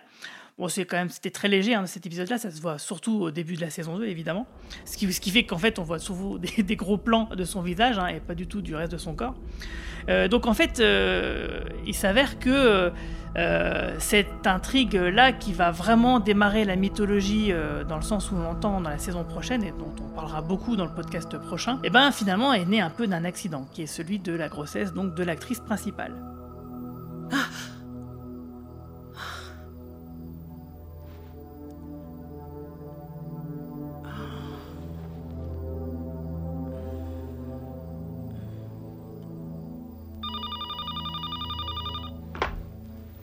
Allô Salut Scully, c'est moi.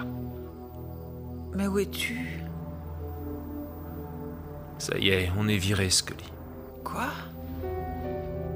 Ils m'ont appelé ce soir. Ils disent qu'ils vont nous affecter à d'autres sections. Qui t'a dit ça Skinner. Ce serait venu des plus gros ponts du bureau exécutif. Mulder, il- C'est terminé, Scully. Mais il va falloir qu'on proteste, ils n'ont pas le droit. de- Ils ont le droit. Mais qu'est-ce que tu vas faire? Je. Je n'abandonnerai pas. Je dois aller jusqu'au bout.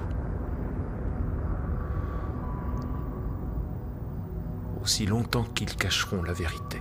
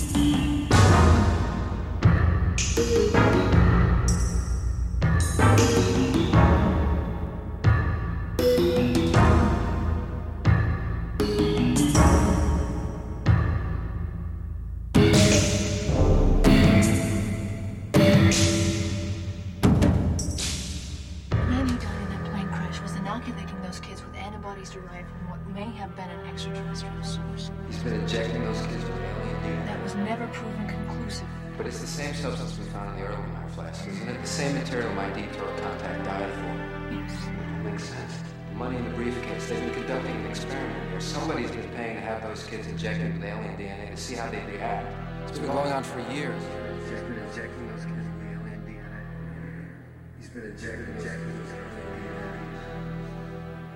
He's been injecting those kids with alien DNA.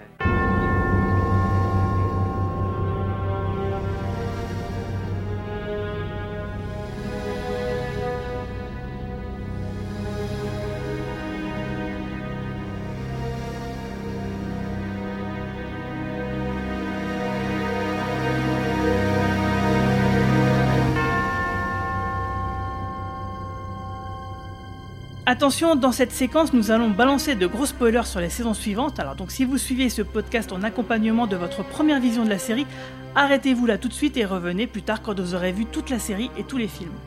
Alors en fait, moi ce que je voulais vous expliquer... Tous les euh, films, c'est pas obligé. hein. si le premier quand même, Fight the Future, Ouais. c'est un Ouais, peu une un- obligation. Mais le deuxième, oui, effectivement, on, peut ne pas le regarder. Pour bien comprendre la série de la mythologie, euh, pour moi, il faut bien comprendre à la base qu'il y a trois strates de vérité dans la série.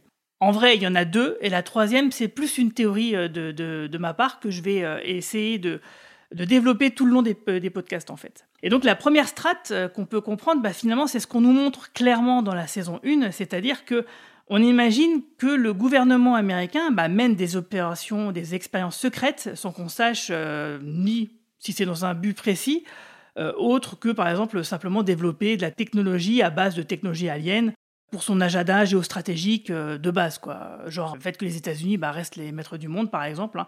Est-ce qu'il y a autre chose que ça ou pas? On n'en sait rien. Parce qu'en en gros, ce qu'on voit dans cette saison 1 et avec le pilote, et des épisodes notamment comme Gorge Profonde ou euh, EBE, Entité biologie ex- extraterrestre ou les hybrides, bah, c'est que le gouvernement américain donc fait des expériences et cherche à cacher aux yeux du monde l'existence de ces expériences et des extraterrestres eux-mêmes. Ce qui fait que les enquêtes de Mulder et Scully bah, gênent en haut lieu, hein, c'est évident. Gorge Profonde, lui, bah, il va carrément citer le projet Majestic, qui est bien connu des théoriciens du complot du XXe siècle, parce que l'expression Majestic 12, donc 12, aussi connue sur les noms de Majestic Trust, euh, M, euh, M12, serait donc le nom de code d'un groupe secret formé de scientifiques, de chefs militaires et de dirigeants d'État fondé en 1947, selon le souhait, euh, selon la légende bien sûr, du président des États-Unis, Harry S. Truman. Alors donc dans le premier épisode, on, apprend que des morceaux de l'épave retrouvée à Roswell furent envoyés dans six bases militaires américaines, dont celle d'Helens euh, dans l'Idaho, qu'on voit dans le premier épisode, et celle de Groom Lake dans le Nevada. Donc après des années de recherche, les premiers ovnis militaires utilisant une technologie alien ont vu le jour donc au début des années 1990, donc c'est ce qu'on voit au début de la série, au début de cette saison 1. Et donc on a bien ici ces, ces, deux composantes de la mission du groupe Majestic, qui est donc d'utiliser de la technologie alien et de cacher cette vérité au public. Ce qui sera donc bien sûr une mission à plein temps, euh, surtout quand d'autres ovnis vont se cracher sur Terre avec des créatures sûrement extraterrestres et qui se promènent donc chez nous, comme on peut le voir dans l'épisode de L'Ange déchu ou Entité biologique extraterrestre. Et la résolution 10-13 le symbolise bien, c'est ce que nous explique Gorge Profonde euh, dans l'épisode de E EBE. Après l'affaire Roswell en 1947, quand on était au bord de la guerre froide, il y a eu une conférence ultra secrète organisée par les États-Unis, l'Union soviétique, la Chine populaire, la Grande-Bretagne, les deux Allemagnes, la France. Et il fut décidé que, dans le cas où une quelconque entité biologique extraterrestre survivrait à un crash, le pays détenant cette entité biologique serait responsable de son extermination. J'ai la la particularité, voyez-vous, d'être un des trois hommes qui ont détruit, supprimé une telle créature. J'étais avec la CIA au Vietnam. Un ovni a été repéré pendant cinq nuits au-dessus de Hanoï. Les Marines l'ont abattu et nous ont apporté ses restes.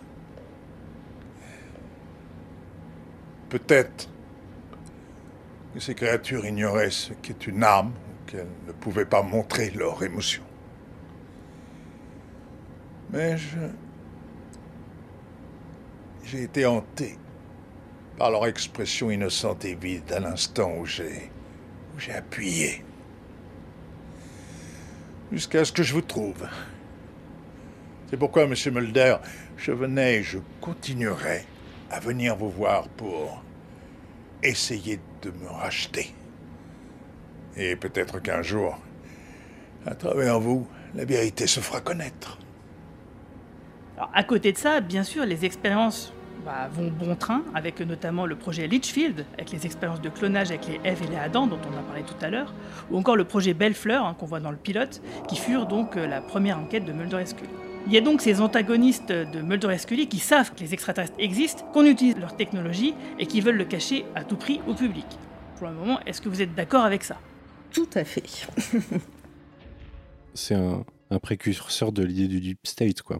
Cet état dans l'état euh, qui va contrôler euh, la vérité et, manipuler le monde à son, à son profit. Ce qu'il faut dire, en tout cas, en tout cas, c'est tout ce que tu viens de décrire, c'est, c'est- j'allais dire c'est vrai, c'est pas vrai dans la mesure où c'est pas, c'est pas, il n'est pas avéré que ça existe vraiment, mais en tout cas, c'est une théorie du complot qui existe en dehors de X-Files, qui existe vraiment depuis les années 80, et que X-Files n'a fait que reprendre. En tout cas, tout ce qui concerne le Majestic 12, fondé en 47 après le soi-disant crash à Roswell en juillet 47, etc. Ça, c'est vraiment, il y a vraiment des gens, des ufologues et conspirationnistes, complotistes, euh, qui croient dur comme fer depuis les années 80 au moins. Tout à fait. Et c'est pour ça que je disais que c'est par rapport à cette légende, parce qu'effectivement, Chris Carter s'est appuyé sur cette mythologie, sur ces légendes urbaines, on va dire, pour créer sa propre mythologie à lui. Parce que c'est après qu'on qu'on va voir justement les ajouts euh, créatifs de Chris Carter. Mais ce que je veux dire, c'est que ce qui est int- intéressant ici, c'est que là, euh, la fiction, enfin la, la réalité rejoint la fiction, qui rejoint la réalité, quoi. On- C'est ça. On ne sait pas si on parle de X-Files, si on parle de la réalité, mais en même temps, quand, quand je dis la réalité, c'est-à-dire les conspirationnistes qui pensent que la réalité est autre Tout que ce qu'on pense en général. Donc là, il y a quelque chose d'à la fois passionnant dans X-Files et à la fois dangereux, quoi. Du coup, ce comme on Mhm. disait tout à l'heure, qui est que on, on parle de quelque chose qui, euh, dans les années 90, était, était euh, on va dire, euh, sexy, quoi, glamour, euh, génial, tout ça. Et aujourd'hui, j'avoue que j'ai un peu de mal à, Mm. à, à en, à en sourire parce que, ben, C'est plus du tout trivial comme ça l'était à l'époque. Et d'ailleurs, petite euh, parenthèse, petit aparté, euh, quand je faisais mes vidéos d'analyse sur la mythologie de X-Files sur YouTube, au bout d'un moment, j'ai eu peur euh, des commentaires de farfelus qui viendraient croire ça à tout prix. Et puis finalement, il s'avère que sur les centaines de commentaires que j'ai eu, il n'y en a eu que deux, trois. Euh, donc euh, finalement, ça va, j'ai été un peu rassuré par rapport à ça. Mais c'est marrant parce qu'en plus, euh, cet état d'esprit manipulation par le gouvernement, on, on vous ment et tout, Chris Carter le reprend dans les saisons euh, 10 et 11 en modifiant le propos, en l'adaptant aux années 2010, du coup, de façon pas forcément non pertinente, mais très mal faite. Mais le meilleur épisode pour moi, c'est dans la saison 11, celui sur l'effet Mandela, du coup. Euh, qui, qui, et, et sa conclusion que je trouve euh, vraiment extrêmement euh, ironique et cynique, c'est que maintenant, en fait, il n'y a plus besoin de mentir, il suffit de dire la vérité. Et, et de toute façon, personne ne le croira si Tout jamais. Quoi. s'en. Quoi. Exactement, c'est vraiment le grand échec des saisons 10 et 11, c'est que il fallait absolument qu'X-Files de nos jours parle. Enfin, comment est-ce que X-Files allait parler du conspirationnisme, du deep Mhm. state, etc. Et il en parle très mal, quoi. Il, il, a, il a pas compris les enjeux, je crois, euh, actuels. Et au contraire, Darren Morgan, lui, il a vraiment, il a vraiment produit l'épisode qui sauve, qui, qui donne une raison d'être aux saisons 10 et 11. Bah, la 11 en tout cas, ouais. Au-delà donc de cette première strate de la vérité qui est euh, entre guillemets le comment dire ce qu'on peut comprendre de le plus euh, ce qui est le plus évident en fait dans la série hein, ce qui est carrément euh, formulé hein, euh, même. Donc suite à ça il y a euh, cette deuxième strate de la vérité qui est donc là l'apport créatif de Chris Carter qu'on va apprendre au fur et à mesure des saisons qui suivent. Et puis ça commence euh, surtout avec ce, euh, ce dernier épisode de saison 1 avec le fameux projet Purity Control où en fait Gorge Profonde avait raison, dans le sens où Mulder, euh, il lui dit à un moment, euh, vous vous rendez pas compte à quel point vous êtes allé loin euh, dans vos enquêtes, parce qu'effectivement, on se rendra compte dans la saison 6 que cet épisode-là, c'était le moment où Mulder était le plus près de ce qu'on pensait être la vérité à ce moment-là. Parce qu'en effet, il s'avère quand ce qu'on apprend donc plus tard dans X-Files, c'est qu'en 1948, le gouvernement américain lançait le projet Purity Control afin de créer des hybrides viables par thérapie génique, donc des hybrides entre l'humanité et les extraterrestres, puisque de l'ADN euh, extraterrestre avait été prélevé sur les cadavres retrouvés euh, lors du crash de Roswell et inoculé à ce qu'on appellera donc des marchandises, un terme qu'on entendra souvent dans les saisons 2 et 3 pour désigner les malades mentaux, les SDF, les Amérindiens qui vont être utilisés lors de ces expériences. Euh, Et par la suite, bah, les ratés qui étaient nombreux bah, seront évidemment systématiquement exterminés. Et puis, ce sont des choses que bah, Mulder et Scully qui découvriront au fur et à mesure de leurs enquêtes. Et il s'avère que l'un de ces docteurs qui travaillait sur ce fameux projet était atteint d'un cancer et utilisé, euh, s'est utilisé lui-même comme euh, cobaye. Euh, et ce fut un succès inattendu. Et ceux donc, qui ont vu jusqu'à la saison 6 savent pourquoi c'était si important, car la recherche menée en amont du projet avait démontré que des hybrides seraient virtuellement protégés contre les effets de l'huile noire. Alors, et pour pas vous perdre, hein, parce que ça fait déjà beaucoup d'informations, je vais revenir vite fait sur le crash de Roswell. Puisque le 2 juillet 1947, donc au au Nouveau-Mexique, un crash d'OVNI a été signalé sur le site de Corona, non loin de la base militaire de Roswell. Dans les décombres, l'armée de l'air euh, bah, a mis au jour euh, des cadavres de quatre extraterrestres et récupéré les bases de données du vaisseau. Leur analyse était euh, incroyable. Ils allaient révéler donc au gouvernement américain les intentions hostiles des aliens à l'égard de l'humanité. Ces derniers avaient en effet pour projet de coloniser la planète en disséminant la Purity, un organisme assimilable à de l'huile noire que l'on découvrira dans la saison 3, donc on en reparlera plus tard. Et donc tout ça, ce que je veux dire, c'est que cette deuxième strate de vérité démontre que les expériences vues depuis le début de la série ne sont pas faites au hasard et elles ont bien un but concret qui est autre que simplement de, bah, de la géopolitique, quoi, euh, des- des- développer des armes ou de la technologie pour euh, l'armée par exemple. Et c'est encore euh, Chris Carter qui le résume le mieux dans une piste cachée du CD de la bande originale du film Fight the Future que va nous lire Mara? Imaginez que je suis Chris Carter. La méthode, comme il l'appelle, bien que ce soit plus une procédure de germination d'une complexité métascientifique singulière, leur avait été donnée par les colonisateurs aliens comme contrepartie. Le syndicat les aiderait à créer une population d'hybrides extraterrestres qui se cacherait à la vue de tous, clonés à partir d'ovules humains et de biomatériaux extraterrestres de sorte qu'il y aurait une race de clones immunisés contre les effets de l'huile noire au début de l'invasion de la planète. Donc en fait, la, méthode, ça doit être euh, la technologie qui permette euh, la création donc, de clones. C'est pour ça que je disais que l'épisode avec les Eve était aussi intéressant par rapport à ça, parce que ça montre que bah, l'humanité euh, gère cette technologie-là très bien, par exemple. C'est presque banal. Ainsi, donc, le matériel génétique des aliens, et qui ressemble donc à une espèce de fœtus extraterrestre qui est congelé et qu'on voit donc dans le dernier épisode de la saison 1, l'épisode Les Hybrides. Et de son côté, bah, avec ça, le consortium devait aider les colonisateurs extraterrestres en créant une technique permettant de transformer une personne humaine en être humain alien, qui ne succomberait pas donc euh, à l'huile noire. Euh, et donc, bah, toutes ces expérimentations venant du consortium secret que Mulder et Scully, bah, c'est ça qu'ils vont voir en fait. euh, ils vont être les témoins de tout ça durant les cinq premières saisons. C'est-à-dire qu'en fait, ils vont voir les, les ratés, euh, euh, n'importe quoi qui est en rapport avec ces expériences-là, euh, ils vont le voir et puis les, les- les points ne seront reliés que plus tard. Quoi. Et donc, c'est également à ces expérimentations que va être soumise Scully lors de son enlèvement en saison 2, mais ça, on en reparlera dans le prochain podcast.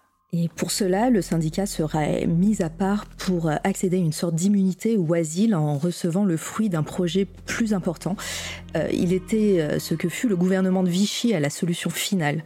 Des collaborateurs dont la motivation était simple, s'assurer leur survie. Ces opérations de clonage s'étendirent à travers le pays, le catalogage et l'archivage étant réalisés à travers un complexe système interinstitutionnel connecté à chaque branche du gouvernement. Depuis l'administration de la sécurité sociale jusqu'au département de la défense. Alors là, Chris Carter nous explique carrément les motivations du consortium, qu'on n'a pas encore vu dans cette saison 1, bah, si ce n'est l'homme la cigarette.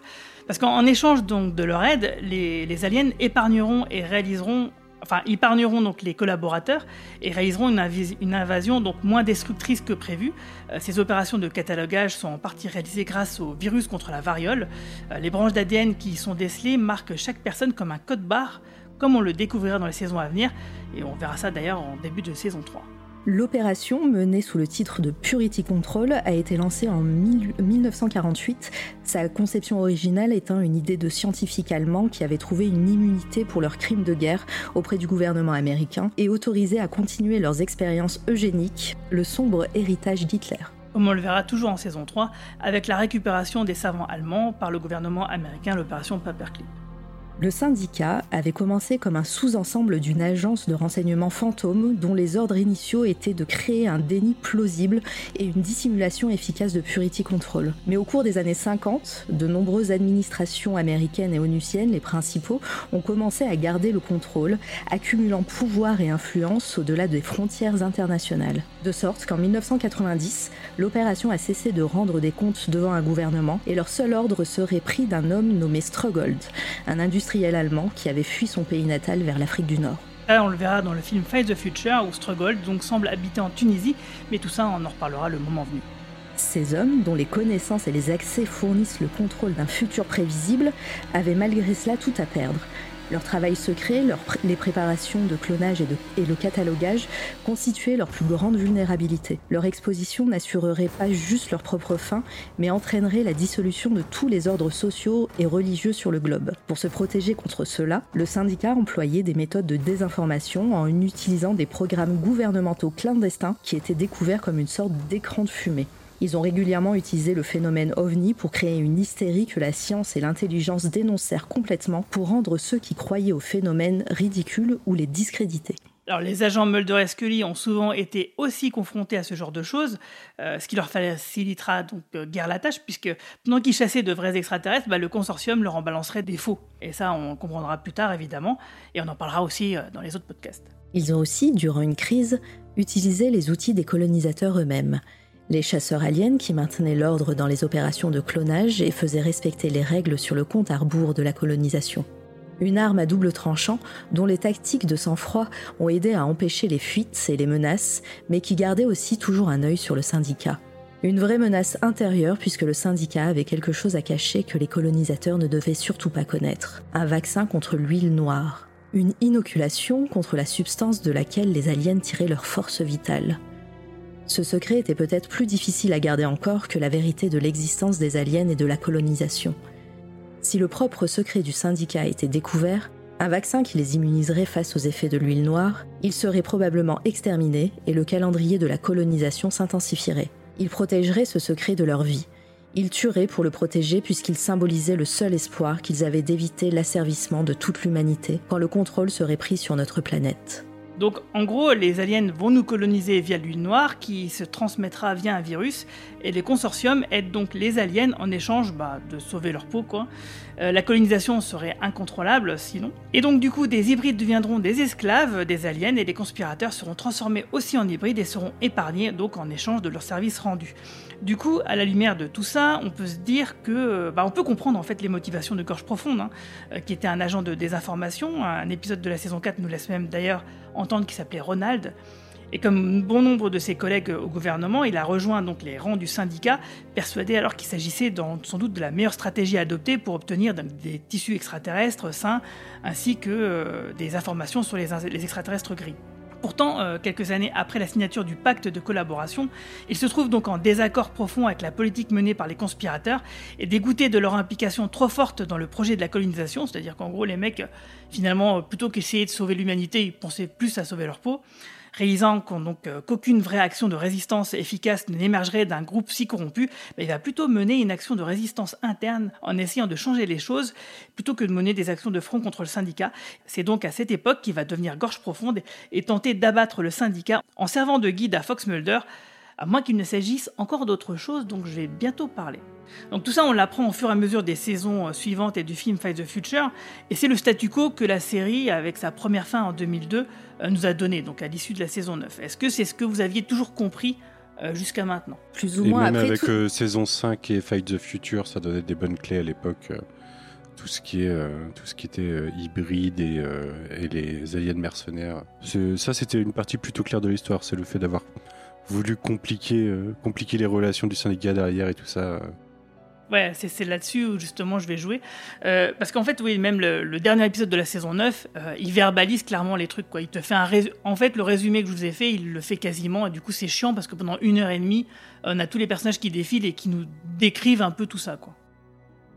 Et ceci dit, le fait que, enfin voilà, tu nous parles de choses qui sont dissémi- disséminées un peu à droite et à gauche, et là que tu nous en fasses un, résumé euh, euh, clair et euh, ça peut donner des clés aux personnes qui vont nous écouter peut-être, et, parce que bah voilà, il y a, des choses qu'on peut rater effectivement sur au fil des saisons, quoi. Ah bah c'est sûr que pour rassembler tout ça, il faut avoir vu les épisodes des dizaines de fois. Enfin, enfin, je sais pas vous, mais moi, entre deux saisons, la saison, je la voyais dix fois. Moi, tu m'as perdu quand tu à huile noire en fait. Quand j'ai entendu le mot huile noire, je me suis déconnecté en fait. tu vois, Mais comme dans la Ah. série en fait. Ouais, à partir de l'huile noire, ça commence vraiment à partir, euh, à partir en couille, hein, si je puis me permettre. Mais Ah, ça marche encore bien, je trouve, le fil rouge à ce moment-là.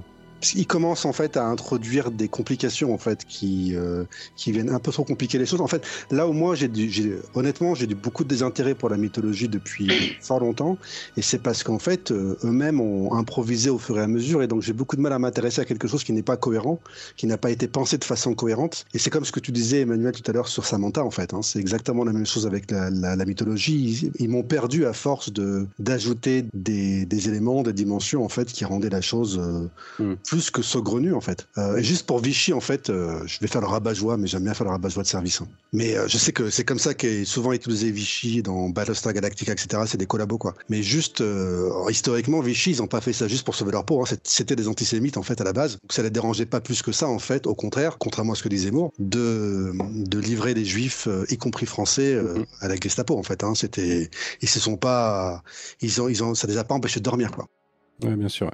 C'est intéressant que tu dises ça parce que justement, euh, dans cette troisième strate de vérité, on se rendra compte qu'on est plus dans ce goût-là en fait.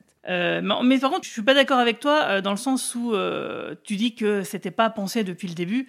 Oui, Ah. pas- c'était pas pensé depuis le début début. Ça, c'est sûr et certain. Mais à partir des hybrides et de la saison 2, il est clair qu'il y a un arc narratif qui a couru de manière très cohérente jusqu'à la saison 6. Après, au-delà, euh, c'est simplement qu'au-delà de la saison 7, on le sait très bien, la série a continué alors qu'elle aurait dû s'arrêter. Et euh, Chris Carter, euh, bah, il avait déjà tout donné et il a fait que rallonger la sauce. Et du coup, il, pouvait, il y a plein de choses qu'il ne pouvait pas dire. Quoi. Qui, enfin, il, a dû rajouter des trucs qui n'étaient pas prévus. Effectivement, ça, ça a complexifié le chose pour, pour rien. Mais sur les six premières saisons, pour moi, la mythologie est très cohérente.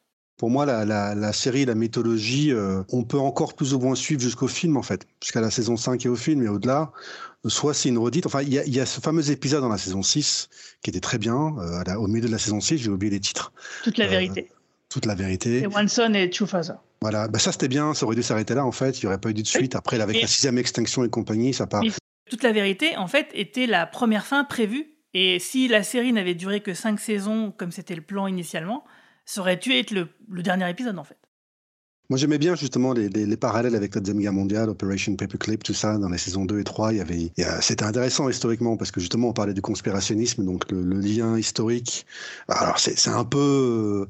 C'est un peu compliqué, c'est un peu dangereux parce qu'on parle de choses sérieuses, réelles, etc. Mais ça marchait relativement bien. Mais c'est vrai qu'avec le temps, y compris dans le film, moi dans le film, ils ont, ils ont commencé à me perdre. hein. Euh, avec les abeilles et compagnie, ça commençait un peu à. T'inquiète pas, on y reviendra à tout ça. Je, je vais reprendre chacun des détails de toute façon. Tout ça pour dire que la, la, la première, euh, la première étape, j'étais complètement dedans. La deuxième, à partir de l'huile noire, je commence quand même à. L'huile noire me rappelle de mauvais souvenirs, quoi, parce qu'il y a un moment où ça devenait, ça devenait un peu incohérent. Les, les différentes personnes exposées à l'huile noire n'avaient pas la même réaction et, et j'avais, j'avais plus très envie, en fait, moi, à l'époque, en tant que fan, de, de faire sens de ce que je soupçonnais ne, ne pas faire sens à la base. Bah, on en reparlera, t'inquiète. T'as touché au truc euh, sur lequel je voulais rebondir justement. euh, c'est une des forces de Chris Carter pour moi, mais euh, dans, tout ce que tout ce dont on a parlé jusque-là, il y a un truc qui ressort, c'est l'utilisation de la mythologie américaine par Chris Carter.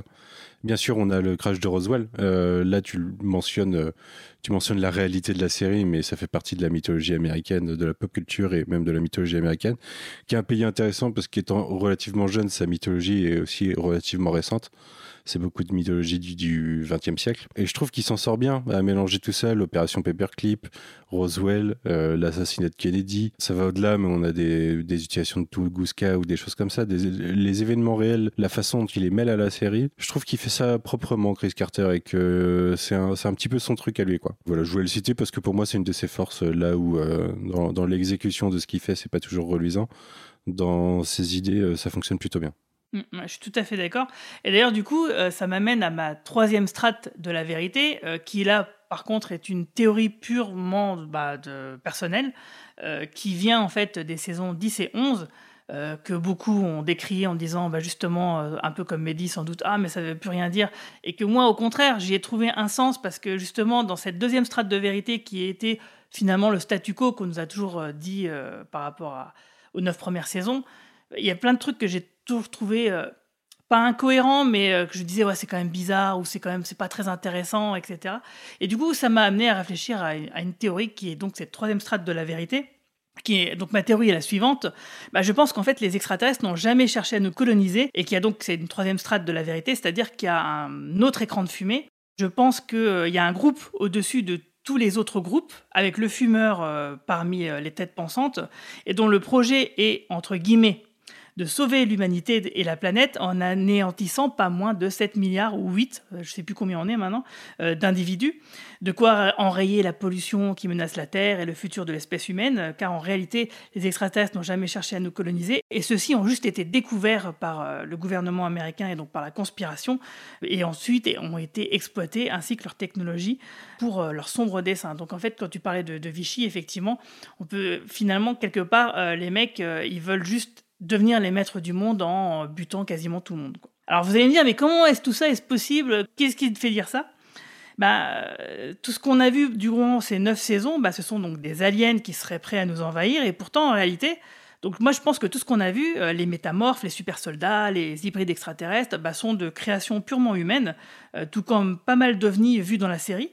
Donc en gros, euh, l'épisode Gorge profonde nous montre carrément ça hein, finalement. Parce que je pense que le premier crash de 1947 euh, ne possédait pas une base de données avec des plans d'invasion extraterrestre, mais plutôt des informations qui démontraient que l'humanité allait droit à sa perte en s'autodétruisant, avec sûrement bah, des données ultra précises, parce que bon, eux, ils ont des, des rapports euh, plus fiables que le GIEC encore, quoi. Et surtout dans les années 40. Donc en effet, pour le fumeur, bah, il valait mieux avoir une poignée d'élus survivants avec une terre encore à peu près viable plutôt que plus d'humains du tout.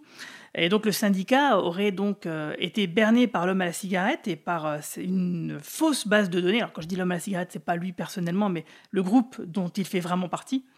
Et donc berné par cette fausse base de données et une mise en scène à destination des agences gouvernementales à Roswell, euh, sans doute quelques mois après le véritable crash avec la véritable base de données. Et du coup, bah, moi je me dis que Gorge Profonde était peut-être dans la deuxième strate de vérité, et par le biais de Mulder menait aussi l'enquête sur cette troisième strate où l'homme à la cigarette en est le rouage principal. C'est-à-dire que pour lui, euh, Gorge Profonde, peut-être qu'il n'y croit pas à cette histoire euh, d'invasion extraterrestre qui veulent nous asservir, nous transformer en esclaves hybrides, qui se dit qu'il y a peut-être autre chose derrière ça et qu'il utilise Mulder justement pour découvrir ça. Mais il peut pas le faire frontalement, donc du coup, c'est pour ça qu'il utiliserait Mulder.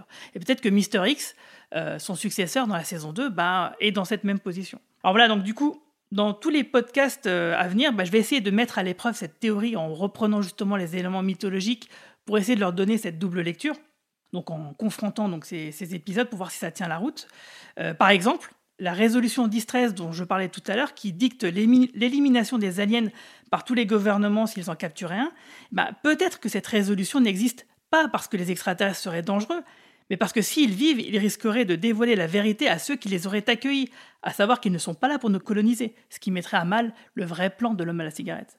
Du coup, moi je pense que tout ce qu'on a vu dans la saison 1 semble cohérent avec cette théorie, et on verra bien si ça va être le cas avec les suivantes, parce que je n'ai pas revu euh, la série dans son entièreté depuis que j'ai émis cette théorie.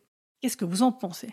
C'est intéressant euh, ce que tu dis parce que c'est vrai que, alors moi je, pense être moins experte que vous quand même, j'ai regardé la série beaucoup moins de fois que, que vous, mais euh, tous les éléments de, de, cette mythologie et de ces, euh, de ces strates, comme tu, comme tu dis, on les a que par des éléments gouvernementaux, des documents du gouvernement, des mensonges par le biais de différents personnages, etc. Et c'est vrai que cette théorie comme quoi en fait ben, on nous ment, les gouvernements ou le gouvernement américain ou des personnes haut placées nous mentent et en fait c'est que des, des inventions de, de l'être humain euh, qu'on voit à chaque fois, que ce soit les ovnis ou que ce soit euh, les expériences, les expérimentations. Je trouve que c'est une théorie assez intéressante, en tout cas de mon point de vue, de d'être euh, moins experte que vous. Bah, en tout cas, j'en reparlerai plus tard parce que là, le podcast est déjà suffisamment long.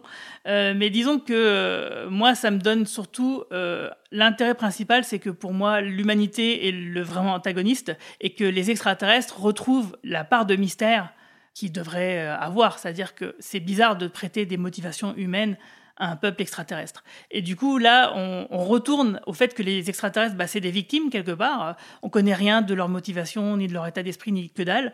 On sait juste que voilà, il y a un groupe d'humains euh, qui veulent euh, dominer le monde en butant tout le monde et en cherchant pas à la sauver de sa propre extinction à venir, quoi. Il me semble de mémoire, enfin alors vraiment vous me dites si, j'ai faux, mais il y a un épisode où, où, il y a un joueur de baseball on comprend plus ou moins, voilà. Et en fait, il est gentil dans cet épisode. et euh, voilà, donc ça, ça, me fait penser à ça. Mais en fait, vous verrez que euh, il y a plein de petits détails qui étaient étranges, pas forcément expliqués, mais pas forcément dérangeants dans la mythologie, qui, avec cette théorie, bah, fonctionnent euh, vachement mieux en fait. Mais j'en reparlerai. Mais pour moi, il y, a, deux niveaux dans ta théorie, parce qu'il y, a, pour moi, il y a une partie qui est ce que j'ai compris de la saison, des saisons 10 et 11. Le côté troisième écran de fumée, et en fait, on a manipulé l'information. Enfin, voilà, il y a encore euh, un autre niveau de vérité et en fait, euh, ce qu'on vous a dit depuis le début, certains y croyaient, mais en fait, il y avait encore quelque chose derrière. Ça, je l'ai compris factuellement des saisons 10 euh, et 11. Après, ta théorie, pour moi, elle est là pour essayer de raccrocher tout depuis le début. Et pour moi, c'est ce que Chris Carter a déjà essayé de faire. Donc, en fait, je doute pas que ça va être cohérent parce que Chris Carter a voulu que ce soit cohérent ça ne le rend pas moins artificiel que c'est quelque chose qui a été rajouté après pour donner une surcouche et qui n'était pas là depuis le début. Pourquoi pas hein, euh, Je mettais là jusqu'au bout, j'adore et euh, on sait que tout n'était pas là au début. Hein, je vais pas, je vais pas te mentir. Pour moi, euh, c'est pareil sur X Files quoi. et on l'a dit, passé la saison 5, on rajoute des trucs, on rajoute des trucs.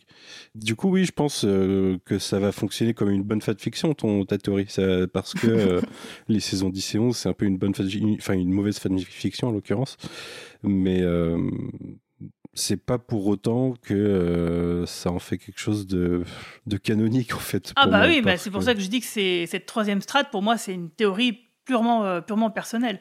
Euh, comme par exemple pas mal de théories on pouvait avoir pendant qu'on regardait la série. On, a tous émis sur les forums beaucoup de théories. Il y en a certaines qui sont avérées complètement vraies et d'autres complètement à côté de la plaque. Après, s'il y a une saison 12 ou un autre, un troisième film, peut-être que ça confirmera ou infirmera tout ça. Mais en attendant, moi, ça me fait plaisir de la, de la formuler parce que euh, je la trouve plus intéressante, plus cohérente. Voilà, ça redonne en fait euh, un peu de valeur euh, à la série dans son ensemble et surtout aux dernières saisons. Et en, en plus, l'intérêt que je trouve quand même à avoir cette troisième strate, c'est que ça justifie qu'il ne soit rien passé en 2012 du coup. Exactement, c'est exactement ça et que c'est intéressant du point de vue de Mulder et de sa quête de la vérité, de l'état d'esprit dans lequel ça le ramène quand on est en saison 10. Euh, ça, c'est un point que je trouve intéressant. C'est de, de ce point de vue-là, c'est cool. Et puis bon, ça, ça, montre aussi que Chris Carter, bah, c'est peut-être un écolo euh, dans l'âme. Quoi. Moi, ce que je voulais dire, c'est simplement, euh, quand je parlais tout à l'heure de EBE, c'est des, des, strates de, de, vérité, des écrans de fumée, des contre-vérités. Et moi, c'est ça que je retiens de X-Files, c'est qu'il est, le, le, côté un peu désespérant, c'est qu'il est impossible de découvrir la vérité parce qu'il n'a peut-être plus, en fait de vérité. Et il y a des gens qui ont, je suis pas le premier, il y a d'autres gens qui ont, qui ont relié X-Files à Baudrillard. Et moi, je, je, suis frappé quand je t'écoutais de, de, ça, quoi. Du fait que le, le c'est, quelque part, c'est un peu un simulacre dans la mesure où il y a une, vérité qui cache le fait qu'il n'y a plus de vérité, en fait. Il n'y a plus de vérité euh, qu'on puisse atteindre parce qu'il n'y a plus de vérité du tout, en réalité. Et moi, X-Files, mmh. ce que ça m'évoque, et cette, cette idée des conspirations qui cachent des conspirations, qui cachent des conspirations, qui cachent des conspirations, c'est qu'en fait, c'est la poupée russe où il n'y a jamais mmh. la poupée finale, en fait. Mais c'est la beauté pour moi de l'épisode de Darren Morgan dans la c'est ce qu'il a compris et c'est ce que Et c'est aussi euh, le cynisme, euh, l'ironique, c'est euh, c'est le monde réel de l'ère post-Trump où il n'y a plus de vérité. Quoi.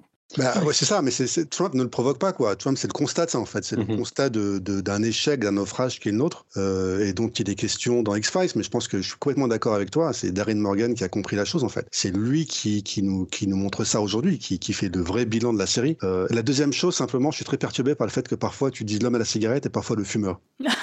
Bah, C'est pour varier un petit peu. Le fumeur, on dirait la version québécoise, quoi, de X-Files. Ouais, ou c'est pour pas dire le smoking man, ouais, ouais effectivement. ouais, J'évite les anglicismes à outrance.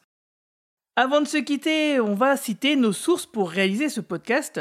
Euh, tout d'abord, bah, il y avait nos souvenirs, mais aussi le guide non officiel de N.E. Genge, diverses interviews parues dans les Mad Movies et les écrans fantastiques de l'époque, sans oublier bien sûr les bonus des DVD. Mais j'ai aussi repris des textes que Mehdi et moi-même avions écrits avec Sebos Estregold pour le site lvei.net. Et d'ailleurs, si vous souhaitez avoir encore plus d'anecdotes sur les épisodes, eh bien je vous invite à vous y rendre, le site est tenu par le Martien désormais, et vous pouvez aussi vous inscrire sur le forum qui existe toujours également, qui sont une source d'inspiration euh, intarissable, surtout que, euh, eh ben, en fait, si on peut plus retrouver euh, la majorité des archives des forums, bah, sachez que moi je les avais imprimés à l'époque, et j'ai encore des tonnes de papier dans mes classeurs où j'ai gardé donc euh, toutes ces conversations qu'on a eues. Parce que justement cette fameuse théorie de troisième strate eh ben je sais pas si tu te souviens Mehdi mais c'est une Oh, théorie euh, qu'on avait formulée euh, en saison 9 et on imaginait que ce serait ça en fait le final de la saison 9 et c'est pas arrivé. Et du coup en voyant la saison 10 moi je me suis dit ah bah en fait ils gardaient ça peut-être encore pour plus tard parce que bon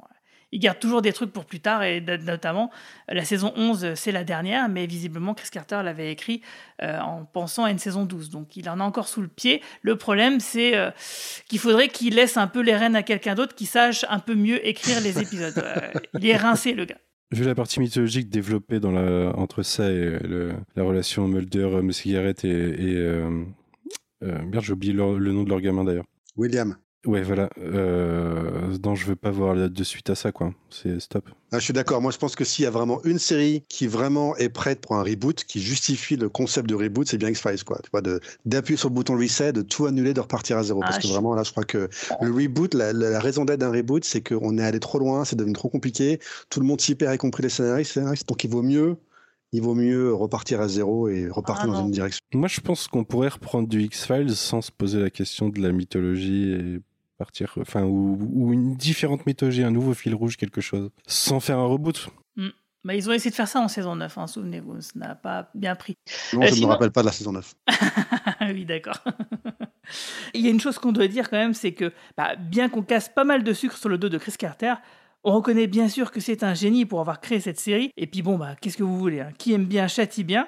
Et bien qu'il se soit un peu perdu sur la fin, eh ben, on l'adore. hein, voilà, il faut quand même le dire. En tout cas, merci beaucoup euh, à, à vous trois. euh, Merci euh, à toi, C'était à vraiment euh, super. Euh, du coup, on va se quitter avec le premier remix donc du générique de X-Files euh, de Mark Snow, qui est donc un remix qui était. Alors, moi, j'ai eu du mal à le trouver. J'ai heureusement que tu étais là, Mehdi. C'était donc le remix qui était à la fin de la cassette audio qui elle a vrillé, si vous vous souvenez. Euh, je retrouvais plus parce que moi j'ai acheté le CD et sur le CD en fait il n'y est pas ce remix. Comment il s'appelle Moi, j'avais la cassette. T'avais la cassette aussi hein? Et ben c'est le remix qui est à la fin de cette cassette. Alors, The X-Files Theme Flex Finger Terrestrial Mix. Ah, merci. J'ai adoré l'écouter en boucle dans les années 90, euh, ce morceau, c'est incroyable. Bah, en tout cas, bah, merci donc à, à vous trois. Euh, on se retrouve euh, le mois prochain, donc euh, ça sera le 13 décembre. On parlera donc en long, en large et en travers de la saison 2 de The X-Files. Salut tout le monde Salut. Salut. Salut.